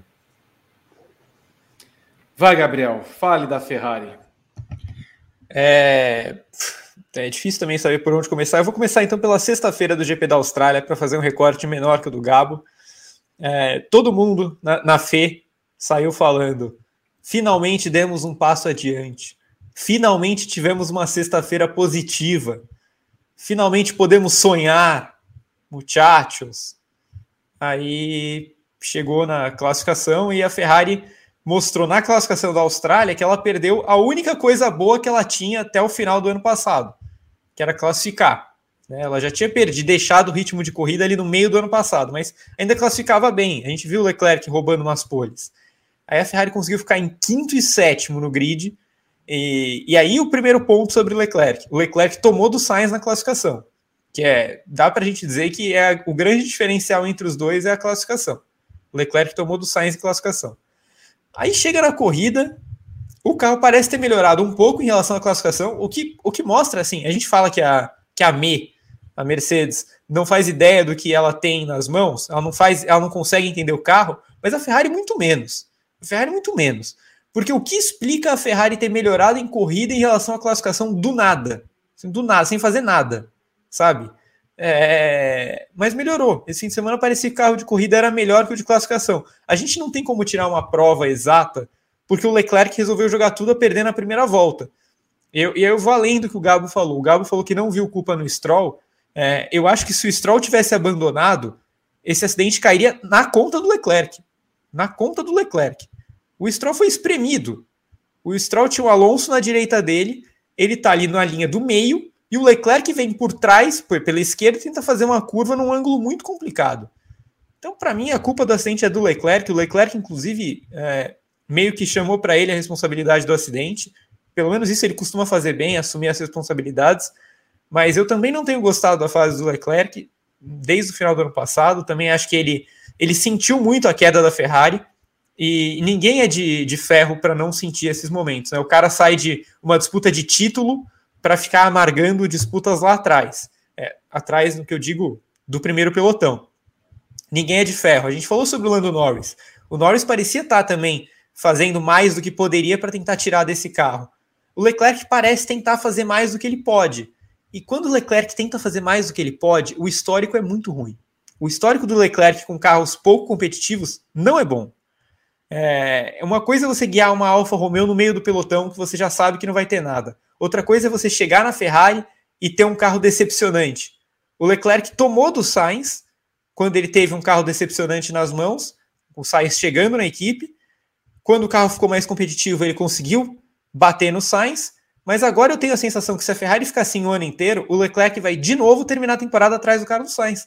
Porque a gente tem um Sainz melhor em corrida do que o Leclerc, em poupar equipamento, em gerenciar corridas, e o Leclerc está muito afoito. Então, se ele não conseguir traduzir na classificação, que é o grande ponto forte dele, largar na primeira fila, roubar uma pole ou outra, ele vai sofrer com o Sainz a temporada toda e vai fazer mais besteiras. A gente tem batido nessa tecla desde a pré-temporada. O Leclerc está de saco cheio da Ferrari. Ele não aguenta mais a situação. As entrevistas estão num tom muito diferente das que ele dava anteriormente. Os rádios também. Eu acho que a Ferrari começa, além de perder o carro, o principal ativo dela está completamente desmotivado, que é o Leclerc. Parece, Gabriel Carvalho, que lá entre os 42 botões que tem o volante de Leclerc, tem o botão do F, né? Ele liga o botão do F e vai. E eu acho interessante porque a gente sempre vê algumas declarações dessas, sobretudo sobre o Hamilton, né? O Hamilton fez uma temporada ano passado ruim, que o carro também era ruim, né? Mas sempre vinha aquele comentário: tá vendo? Sete títulos, mas só é campeão porque tem carro bom. Né? Ele só é tudo que foi porque tinha o melhor carro do mundo. E aí a gente para a discussão. No caso do Leclerc, ele seria o exemplo máximo de um piloto que só é bom quando o carro é bom, e aí quando o carro não é bom, ele e o carro vão junto ladeira abaixo? Sim, mais ou menos, porque, enfim, o Gá falou de 2021, que foi assim, um ano que a Ferrari teve um carro, um carro decepcionante, mas que eu acho que ainda estava meio que numa reconstrução. Mas, por exemplo, 2020 foi uma temporada que o Leclerc ele tira leite de pedra da Ferrari contra o Vettel, ele ganha com tranquilidade. Eu acho que a questão é o, o status que o Leclerc tem. Porque desde que o Leclerc surge, desde a primeira corrida dele na Fórmula 1, o assunto sempre é: esse cara é o futuro da Ferrari. Esse cara um dia vai correr na Ferrari, vai ser o líder da Ferrari, é o cara que vai tirar a Ferrari do, do jejum, porque o Vettel não dá mais, não sei o quê. Só que aí, pô, beleza. Só que aí passa o tempo, né? E aí passa 2019, 2020, 2021, 2022, 2023. Então, enfim, e o tempo tá passando pro Leclerc. Ele já é um cara que, pô, sei lá, tem o quê? Mais de 100 corridas na Fórmula 1 já. É, e é um cara que tá chegando o quê? Quantos anos o Leclerc tem agora? 20. acho que 25 ainda, né? Mas 25 vai fazer, vai fazer 26 esse ano, né? Vai fazer 26, mas é aquela coisa, o tempo para ele tá passando e, e, ele fica irritado, especialmente porque, pô, se a gente pintar o, o Verstappen como grande rival do Leclerc, até, claro, toda a história que eles tiveram no, no kartismo, etc., é, o Verstappen também ele teve que esperar bastante. Mas acho que os momentos em que o Verstappen esperou, a Red Bull não decepcionou ele como a Ferrari decepcionou o Leclerc. Inclusive, mais vezes o contrário. Acho que algumas vezes o Verstappen deu uma decepcionada na Red Bull em alguns momentos, ali tipo 2017, 2018 e tal. Então a questão é, você cria toda uma carreira na Fórmula 1, com todo mundo apontando o dedo para você, falando, você é o cara que vai tirar essa Ferrari do, do, do limbo, você é um próximo campeão do mundo. Né? Quem lembra quando parte da mídia inventou de comparar umas comparações dele com, com Senna? Né? Houve isso em algum momento da, da, das transmissões brasileiras. Mas de qualquer forma, o Leclerc ele tem uma carreira que todo mundo aponta o dedo para ele e fala para ele: ó, você vai ser o campeão do mundo. Esse cara ele tem um potencial diferente. E é algo que, assim, eu sinceramente, por mais que todo mundo soubesse que o Russell era muito bom, eu não vi isso do Russell, eu não vi isso sobre o Norris. O Verstappen, a gente viu um pouco, e o Verstappen ele teve uma condição para alcançar isso, só que, pô, já tem, sei lá, seis anos de Leclerc na Fórmula 1 e, enfim, quando que ele esteve numa posição com enfim, estava passando aqui o Marco Bezek, eu dei uma cortada, mas quando que desses seis anos a Ferrari entregou algo para ele? E quando a Ferrari parecia estar entregando algo legal que foi ano passado e ele erra, a Ferrari desmorona. E aí hoje, para 2023, a Ferrari não entrega algo legal. Então eu não duvido que o, que o, que o. Eu não acho assim, eu acho que o Leclerc ele já teve provas de que ele se comporta com bem com carros ruins, mas tem uma hora que cansa, tá ligado? Tipo, a Red Bull mesmo com o Verstappen Óbvio, em alguns momentos a Red Bull não entregou um carro para o Verstappen capaz de disputar título, mas ao, ao, de algum ano para outro teve uma queda, como teve a Ferrari, como foi de 2019 para 20 e como está sendo de 22 para 23. Enfim, eu acho que essas coisas elas afetam o piloto, elas entram no psicológico. E aí vai ficar aquela coisa. E de repente, se ele não sai disso, né, se a Ferrari não melhora e ele vai ficar apertando esse vínculo com a, com a Ferrari, ele vai virar piloto quase. Então eu acho que essa situação não é agora. Eu acho que é, falta um pouco de motivação para o Leclerc, é, porque é muito frustrante, porque você acha que as coisas estão crescendo e de repente elas caem de novo. Sobre Carlos Sainz, ele fez uma corrida. Na verdade, o Carlos Sainz largou mal, parou também nos boxes naquele momento do álbum, deu a bandeira amarela, depois vermelha. Foi jogado para a 11 posição e foi passando todo mundo. Volta aqui, Gabriel. Vem aqui. Agora sim. Foi passando todo mundo.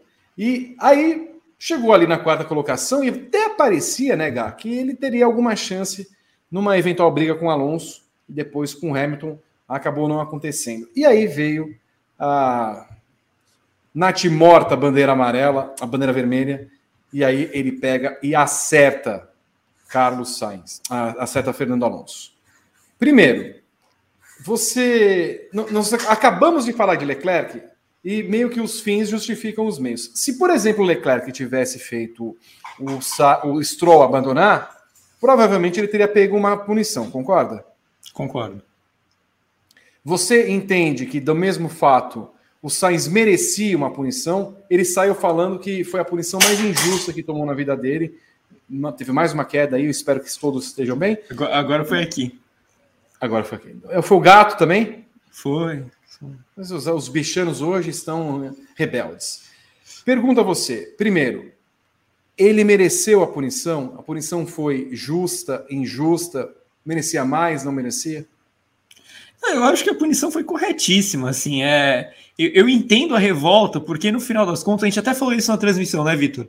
No final das uhum. contas, aquela punição era uma desclassificação. Ele praticamente tomou a bandeira preta, porque não ia ter relargada, não ia ter como ele descontar esses cinco segundos que ele tomou.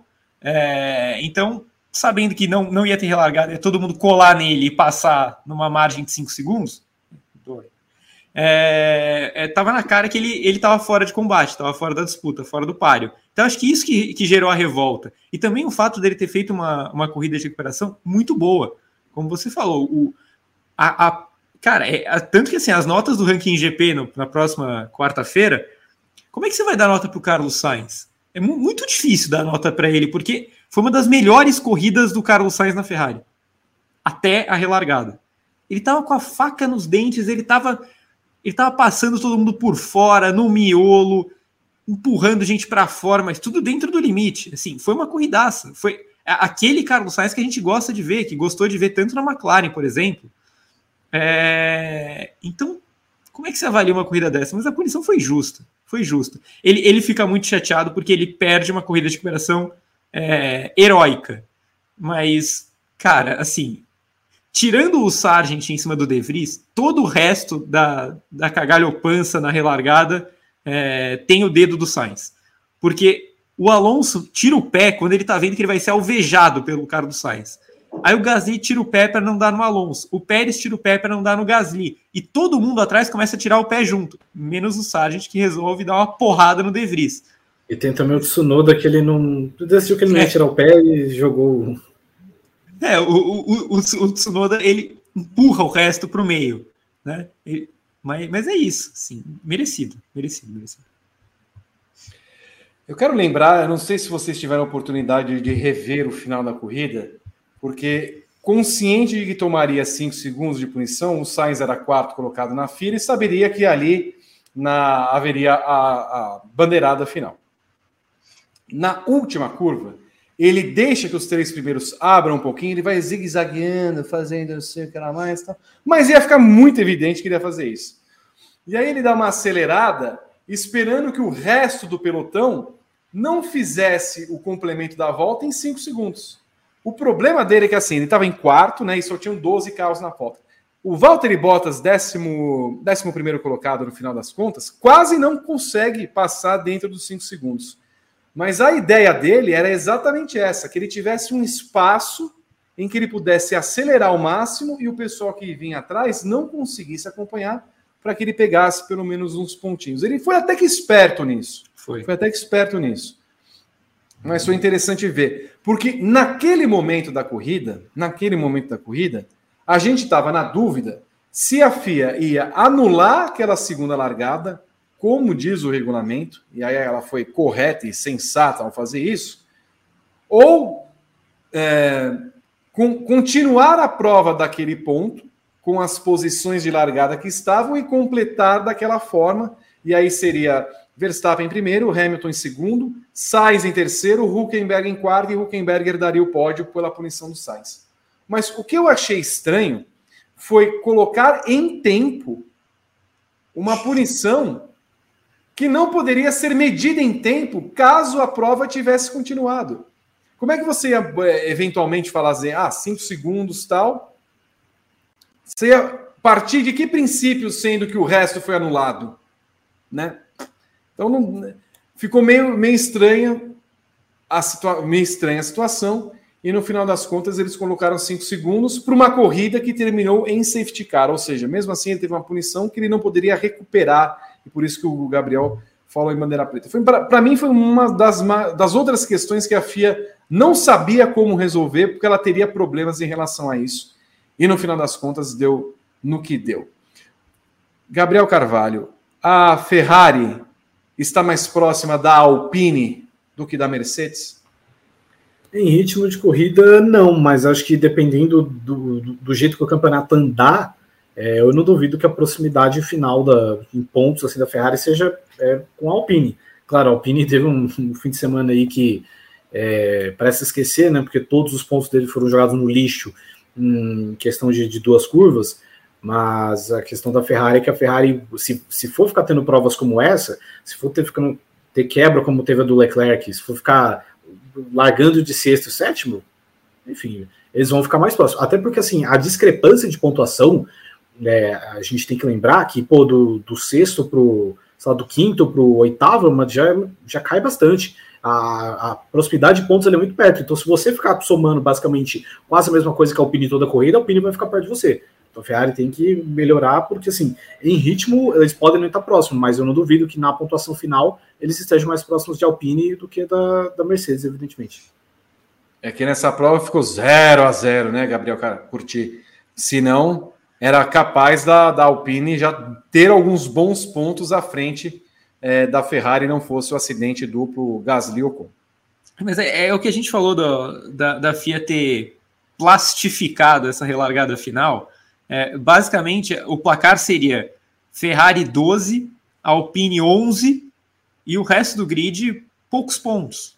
4, 6. Acabou McLaren 12, Alpine e Ferrari 0. A McLaren está muito à frente da Alpine no campeonato, por causa dessa relargada. Enfim, é, tá perto da Ferrari no campeonato, a, a nossa Mac. Mac. É, mas eu, eu, eu, não acho que a Ferrari vá ficar perto da Alpine. Eu acho que aconteceu esse fim de semana, assusta. Acho que a Mercedes pode abrir um pouco mais para a Ferrari, mas acho que o caminho natural das coisas é a Ferrari também abrir um pouco mais para a Alpine. Acho que também há uma margem de evolução maior na Ferrari do que na Alpine e até do que na Aston Martin. Acho que a Ferrari tem mais chances de brigar com a Aston Martin, eu acho, do, do que com a Alpine lá na frente. É, e só uma coisa sobre a relargada que você falou, atrás do safety car, eu reparei nisso que o Sainz fez também, e o único piloto que reparou que o Sainz estava fazendo isso foi o Guan. O Guan cruza a linha de chegada lado a lado com o Piastri, porque ele viu que poderia dar problema para ele se o Sainz abrisse 5 segundos. O resto foi ali num ritmo normal. Assim. Você aí acha que a Ferrari vai acabar brigando com a Alpine em algum momento do campeonato? Vai ficar mais próxima da Alpine do que da Mercedes?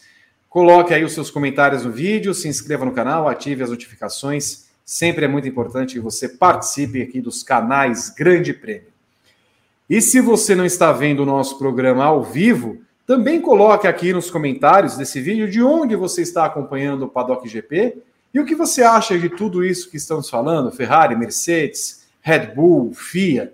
Sempre é muito bom ter o seu comentário. A gente sempre vai responder lá nos comentários, sobretudo do YouTube, todas as suas questões. Ah, Aston Martin, atrás da Mercedes. Em termos de pontos, a Aston Martin teve o melhor fim de semana da temporada até aqui. Fernando Alonso foi ao pódio mais uma vez com o terceiro lugar. É a primeira sequência de três pódios do espanhol desde 2013. Mas espera um pouquinho. Não, não, espera um pouquinho. Não temos um erro nessa informação? Não temos um erro nessa informação? Qual, qual foi que o foi... erro? Ó, vou reler. Em termos de pontos, a Aston Martin teve o melhor fim de semana da temporada até aqui. Não foi no Bahrein? Não. não, porque foi o Stroll foi quinto no Bahrein. Terceiro e quarto agora. O Stroll ficou em quarto. Ah, é verdade, o Stroll ficou em quarto. Eu nem lembro do Stroll, coitado. É, eu, eu, tô, eu tô loucão hoje. É que nem ele sabe como ele chegou em quarto também, então tá tudo... É verdade. Não, ele, ele, ele, ele, falou, inclusive, viu? Foi bem sincero na entrevista o Stroll. Tipo, na linha do demos mais sorte do que juízo, mas mais ou menos nessa linha, assim. Porque realmente ele reconheceu que nunca que era pra ficar em quarto. É verdade, lembrei agora. Eu fiquei, eu fiquei loucão. Fernando Alonso foi mais uma vez ao pódio, terceiro lugar, é a primeira sequência de três pódios do espanhol desde 2013. Lance Stroll registrou o melhor resultado do ano com o quarto lugar. Porém, a equipe ficou atrás da Mercedes em ritmo, de, de em, em ritmo durante a classificação e a corrida. É, é o início da decadência, Gabriel Carvalho? É um motivo de preocupação esse final de semana? Eu acho que é motivo de uma pequena preocupação, não acho que vai ser necessariamente uma decadência, a ponto de, enfim, cair para trás da Ferrari e tal, mas é, a realidade é que a gente pegou um tipo de pista bem diferente das últimas duas e onde a gente viu a Mercedes achando mais ritmo, especialmente tanto em classificação quanto em corrida, é, do, que a, do Aston Martin. Acho que essa é a questão de, de, de preocupação. Acho que em algum momento é, a Aston Martin, acho que ela vai começar uma despencada. É, claro, acho que não vai ser por exemplo, exemplo da Haas do ano passado, a Haas ano passado começou o ano chegando em, em quinto, sexto, depois eliminado em Q1, mas eu acho que é uma tendência mesmo, a tendência da Mercedes crescer e da Aston Martin cair um pouco, por toda a bagagem, claro que a Mercedes tem uma bagagem vencedora e etc, de gente que trabalha, gente que consegue evoluir o carro, é, acho que esse experimento da, da Aston Martin é interessante, né, acho que tem muita gente é, boa na, na Aston Martin trabalhando, né, na parte de engenharia, etc. Mas eu acho que para ter um carro mais contínuo, acho que vai ser em 2024. Acho que em 2024 eles podem se apertar e se consolidar, quem sabe como segunda força, etc. Quem sabe brigar por título e tudo mais. Mas eu acho que é uma tendência mesmo. Pode ser até que eu esteja errado e seja só uma ocasião e tal, mas eu imagino que seja a tendência que a Mercedes vá ultrapassar a Aston Martin em ritmo. Pode ser também que outras circunstâncias impeçam que isso aconteça em pontos. Né? A própria Aston Martin ela acaba abrindo vantagem para a Mercedes, distância para a Mercedes, por causa do abandono do Russell nesse fim de semana. mas eu, imagino que a tendência em ritmo é que a Mercedes passa a Aston Martin. E isso começou na prova passada ou você tem a impressão que haverá um ponto uh, muito claro nessa mudança?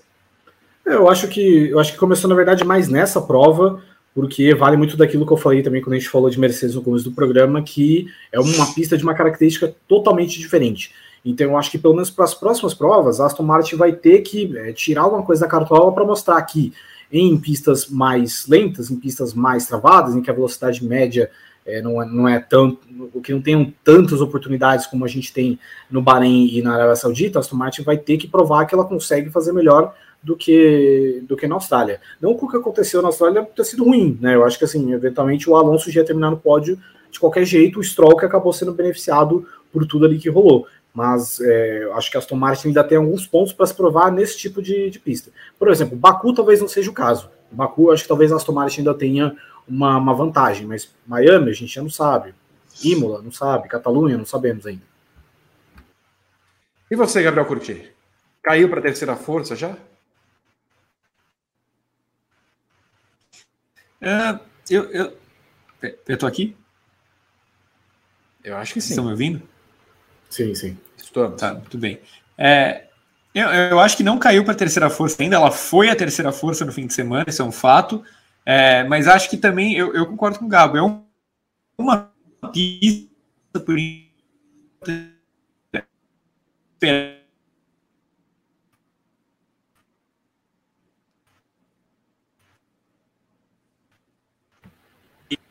quatro semanas.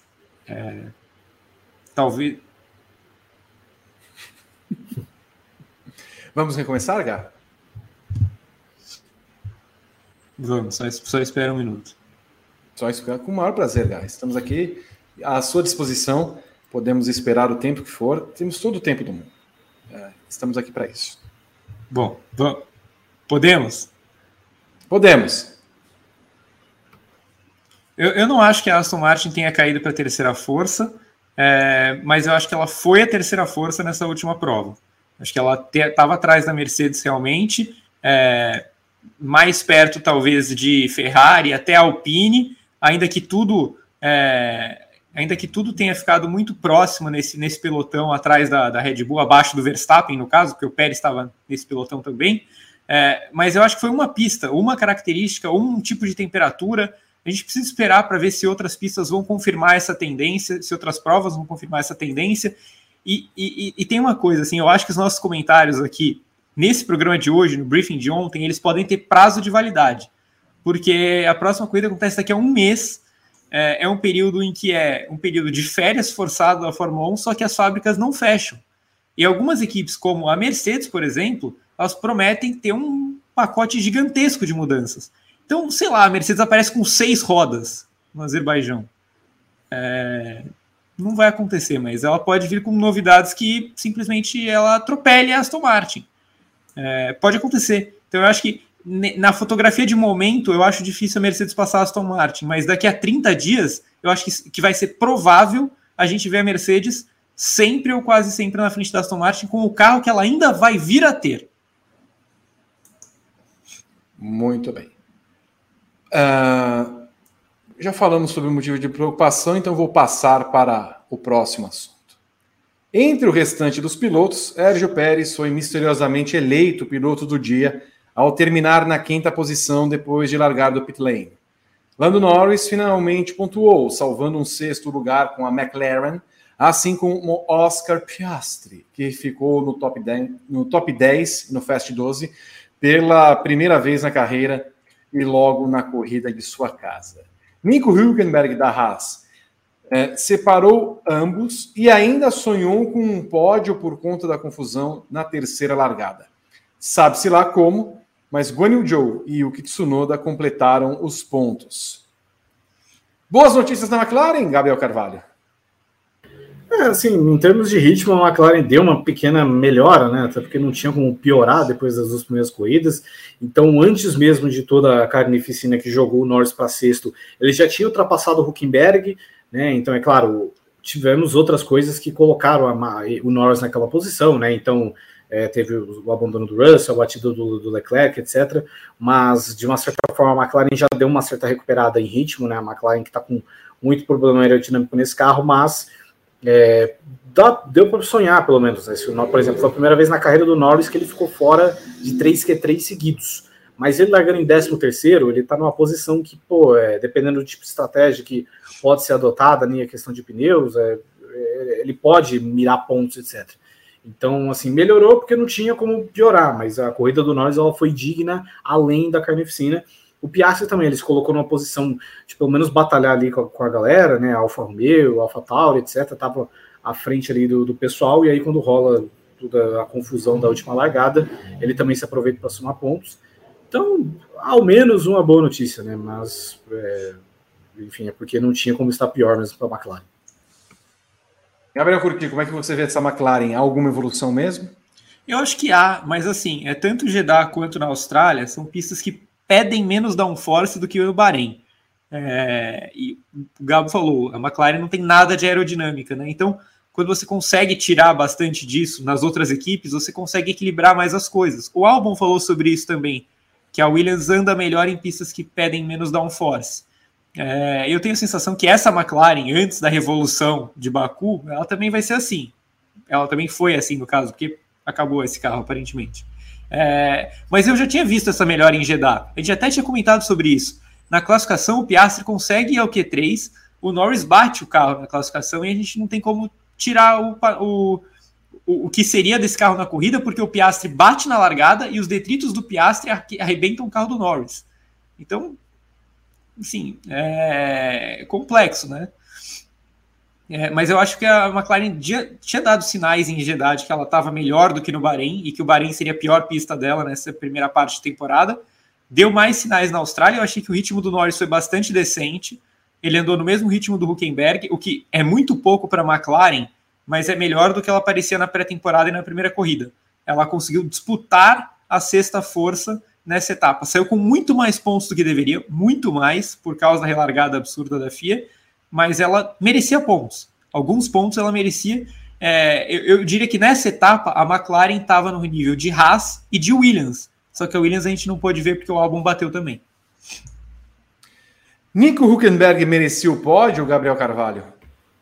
É, não, né? Mas ficou. Ele, deu para ele sonhar um pouco ali, né? Se, não, eu acho que eventualmente se o, o Gasly não jogasse o Ocon no muro, é, talvez não tivesse a vermelha ali e eventualmente o Sainz ele seria punido, né? Mas eu acho que o pior, o, o pior problema para o Huckenberg foi é, a batida das Alpine, que essa foi uma batida é, mais grave e tal, que realmente a, a única bandeira vermelha justa para mim foi justamente ali por todo o caos que rolou. Mas, enfim, é, foi um bom trabalho do Huckenberg, né? É, acho que demorou um pouco. Ele em classificação ele já estava andando bem, mas em corrida ainda estava devendo pouco, mas fez um bom trabalho aí, muito melhor do que qualquer corrida do Mick Schumacher aí, né? Para quem ainda é, acha que foi uma tremenda injustiça o que a Haas fez, mas é, ficou mais ou menos perto, né? Acho que se não fosse a Alpine, acho que com certeza o Huckenberg estaria no pódio. A Haas, Gabriel Curti, é, tem alguma razão ou alguma propriedade para protestar o resultado da corrida? Não, né? É, e, e, é até curioso, porque assim, eu, eu tenho a nítida sensação que a Haas mudou o motivo do protesto já no meio do protesto, assim. Porque quando aconteceu a, a, a segunda bandeira vermelha e a notícia de que não viria a, a relargada só com safety car e com a relargada anterior, o Gunter Steiner ficou pé da vida por causa da possibilidade de pódio do Huckenberg. A primeira coisa que ele ficou foi por causa disso.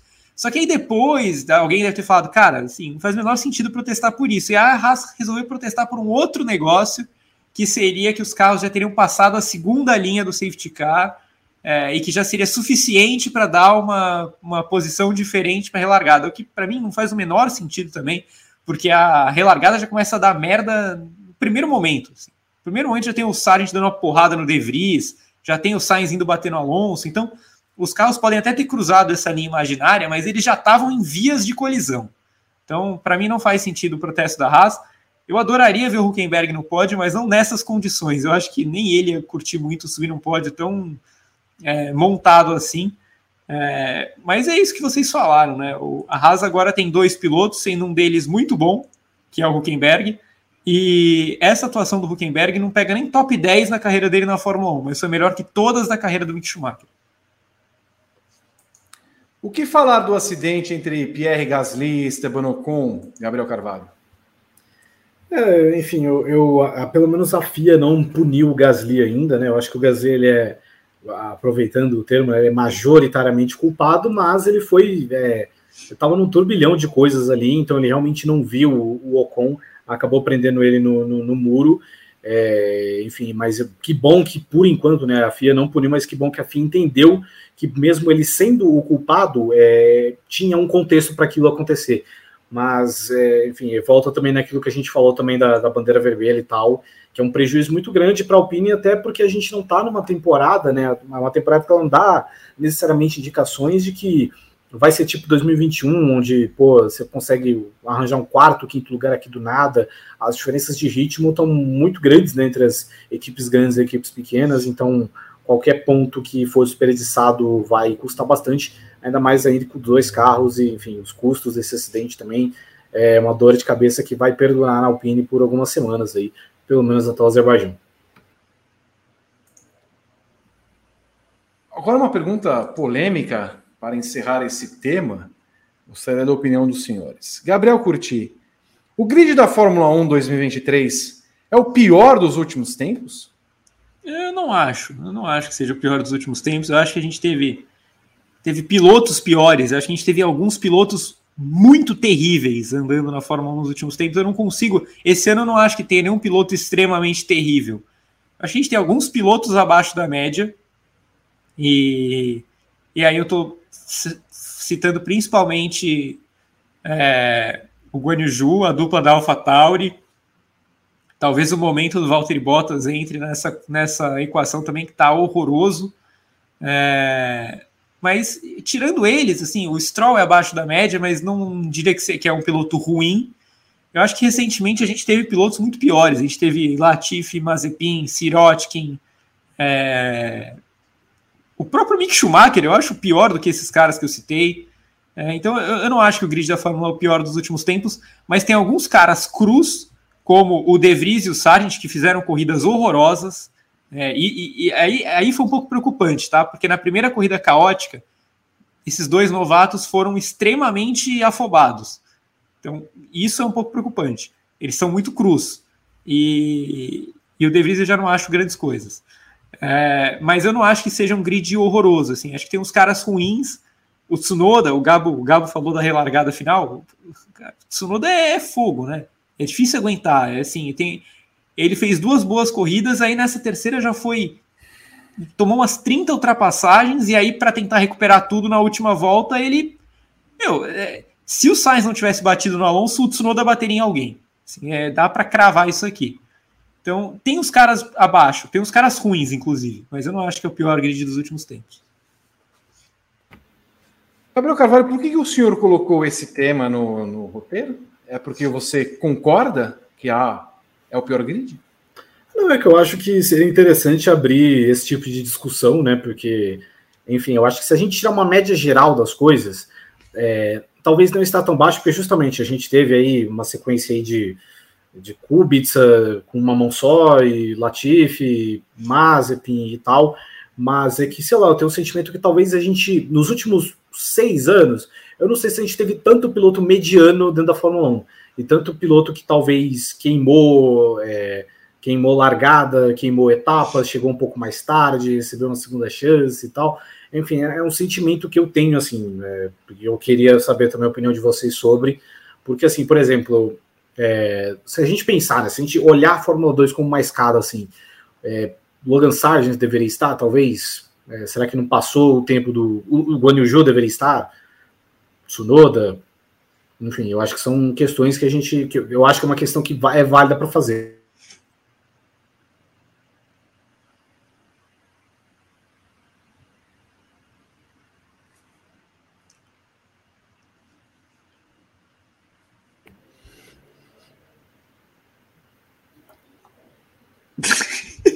Não é possível. Não é possível. Microfone, Gabo, desligou. Camarada. De- depois não é válido para fazer. Na hora de tirar o 10, e o camarada. Ah, não sei o que, que eu apertei que. Onde que eu me perdi? Não- É válido para fazer. Foi a última.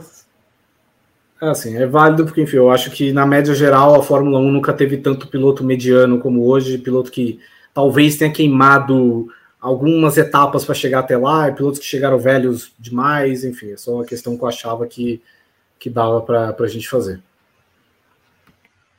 Muito bem, eu tenho certeza que o que você falou, nós vamos passar para um legista, para alguém que saiba o que foi falado, porque pode ser que a gente retire algumas frases e pinceladas boas do momento em que você ficou mudo.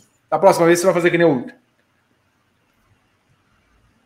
Para a gente poder entender melhor o que está acontecendo. Rodrigo Berton, vem aqui. Você acha que a Fórmula 1 tem um pior grid? Um grid mediano? Um grid. hum? Agora minha câmera que não queria abrir. Tá, tá, tá complicado. Eu concordo com o que os meninos falaram, Vitor. Eu acho que já teve coisa pior. Teve coisa pior aí. Só isso? Ah, é, Vitor, não dava pra falar muita coisa. Ah, vai ler logo nos comentários então do nosso público. Vitor, você tá nervoso hoje? Não, eu, eu estou ficando nervoso Por ao longo quê? do programa. Eu não Ah, tenho que você tá um pouquinho irritado. Ah, estou irritado, porque eh, o pessoal começa a mandar mensagem ao longo do programa. Luiz Felipe Bezerra mandou 12 dólares canadenses, Vitor. Olha, tá bom, hein? A 45 reais. Pô, aí sim. Não Tudo que mensagem? aconteceu. Mandou. Ah. Tudo que aconteceu foi pela janela de temperatura do pneu. A Mercedes chegava primeiro na temperatura, a Ferrari não chegou na classificação, mas em compensação não sofreu na corrida. É, acho que faz um certo sentido mesmo da, da questão da, da temperatura e tal. Mas, enfim, a Ferrari. É, é curioso porque a Ferrari, se você se classifica mal, o seu ritmo de corrida sempre vai ser melhor. Então, É isso, Vitor. Essas foram as mensagens do dia. Também teve muita mensagem, poucos likes, Vitor. 427 Poucos. likes. É, nós queremos que chegue a a 500. Nós temos dois minutos para chegar a 500, 500. likes. Senão, nós vamos fazer o desapego, o desapego desse programa. Na próxima quarta-feira, nós temos TTGP que volta às 13 horas no horário de Brasília. Também às 13 horas, horário de Brasília. Na quinta-feira, nós temos WGP com as meninas do Grande Prêmio falando de todos os assuntos que elas quiserem falar. Nesse final de semana, no outro final de semana, no outro final de semana, não tem briefing, porque não tem corrida de Fórmula 1. Aliás, no próximo final de semana quase não tem nada de corrida, né? Não tem, não tem nada. Não tem nada. É, Ah, é Páscoa. A tem corrida a mais Fórmula 4 relevante. francesa. É, e a, e a GB3. São as categorias mais relevantes. Muito bem. Então, você, eu, eu faço questão que você acompanhe os conteúdos do Grande Prêmio, todos, arroba Grande Prêmio nas redes sociais. No YouTube tem arroba Grande Prêmio 1, Grande Prêmio 2, Grande Prêmio ES, que são os três canais do Grande Prêmio. Teremos conteúdo de sempre e de sobra para você acompanhar tudo que nós estamos fazendo aqui na nossa programação. Atualização dos likes, Berton. 448, Vitor. Você falou que nos próximos fins, finais de semana não tem briefing, mas tem sim, dia 22 e 23, tem a etapa da Fórmula E em Berlim, com transmissão é, aqui no Grande Prêmio, com imagens, equipe própria de, de comentaristas e, e narração. Então, ó, na sexta-feira tem o treino livre, aí no sábado tem a corrida 1, com treino livre, classificação e corrida, e no domingo tem a segunda corrida da rodada dupla, com classi- treino livre, classificação e corrida. Tudo no Grande Prêmio, hein? Então E tem briefing briefings. nos dois dias. Tem briefing no sábado e no domingo. Então, com análise aí das corridas lá em Berlim. Nós teremos a linda garota de Berlim no nosso programa? Sim, sim. A Ah, gente vai Fazio abrir, vai fazer? a gente Ah, vai sim. abrir o programa com o Vitor Fazio fazendo um cosplay de supla. E ele vai cantar a garota de Berlim. Será que ele já pode doar sangue? Não sei, não sei. Não. O Be Real dele, o Be Real dele, ele é movimentado, viu? A rede social do Vitor Fazio. Pô, eu, eu preciso, eu preciso aproveitar aqui para dizer que quando eu vi um VF na nossa escala, dia desses, eu, eu cheguei a me emocionar. Eu achei que vinha aí. Mas não. É. Não, não era.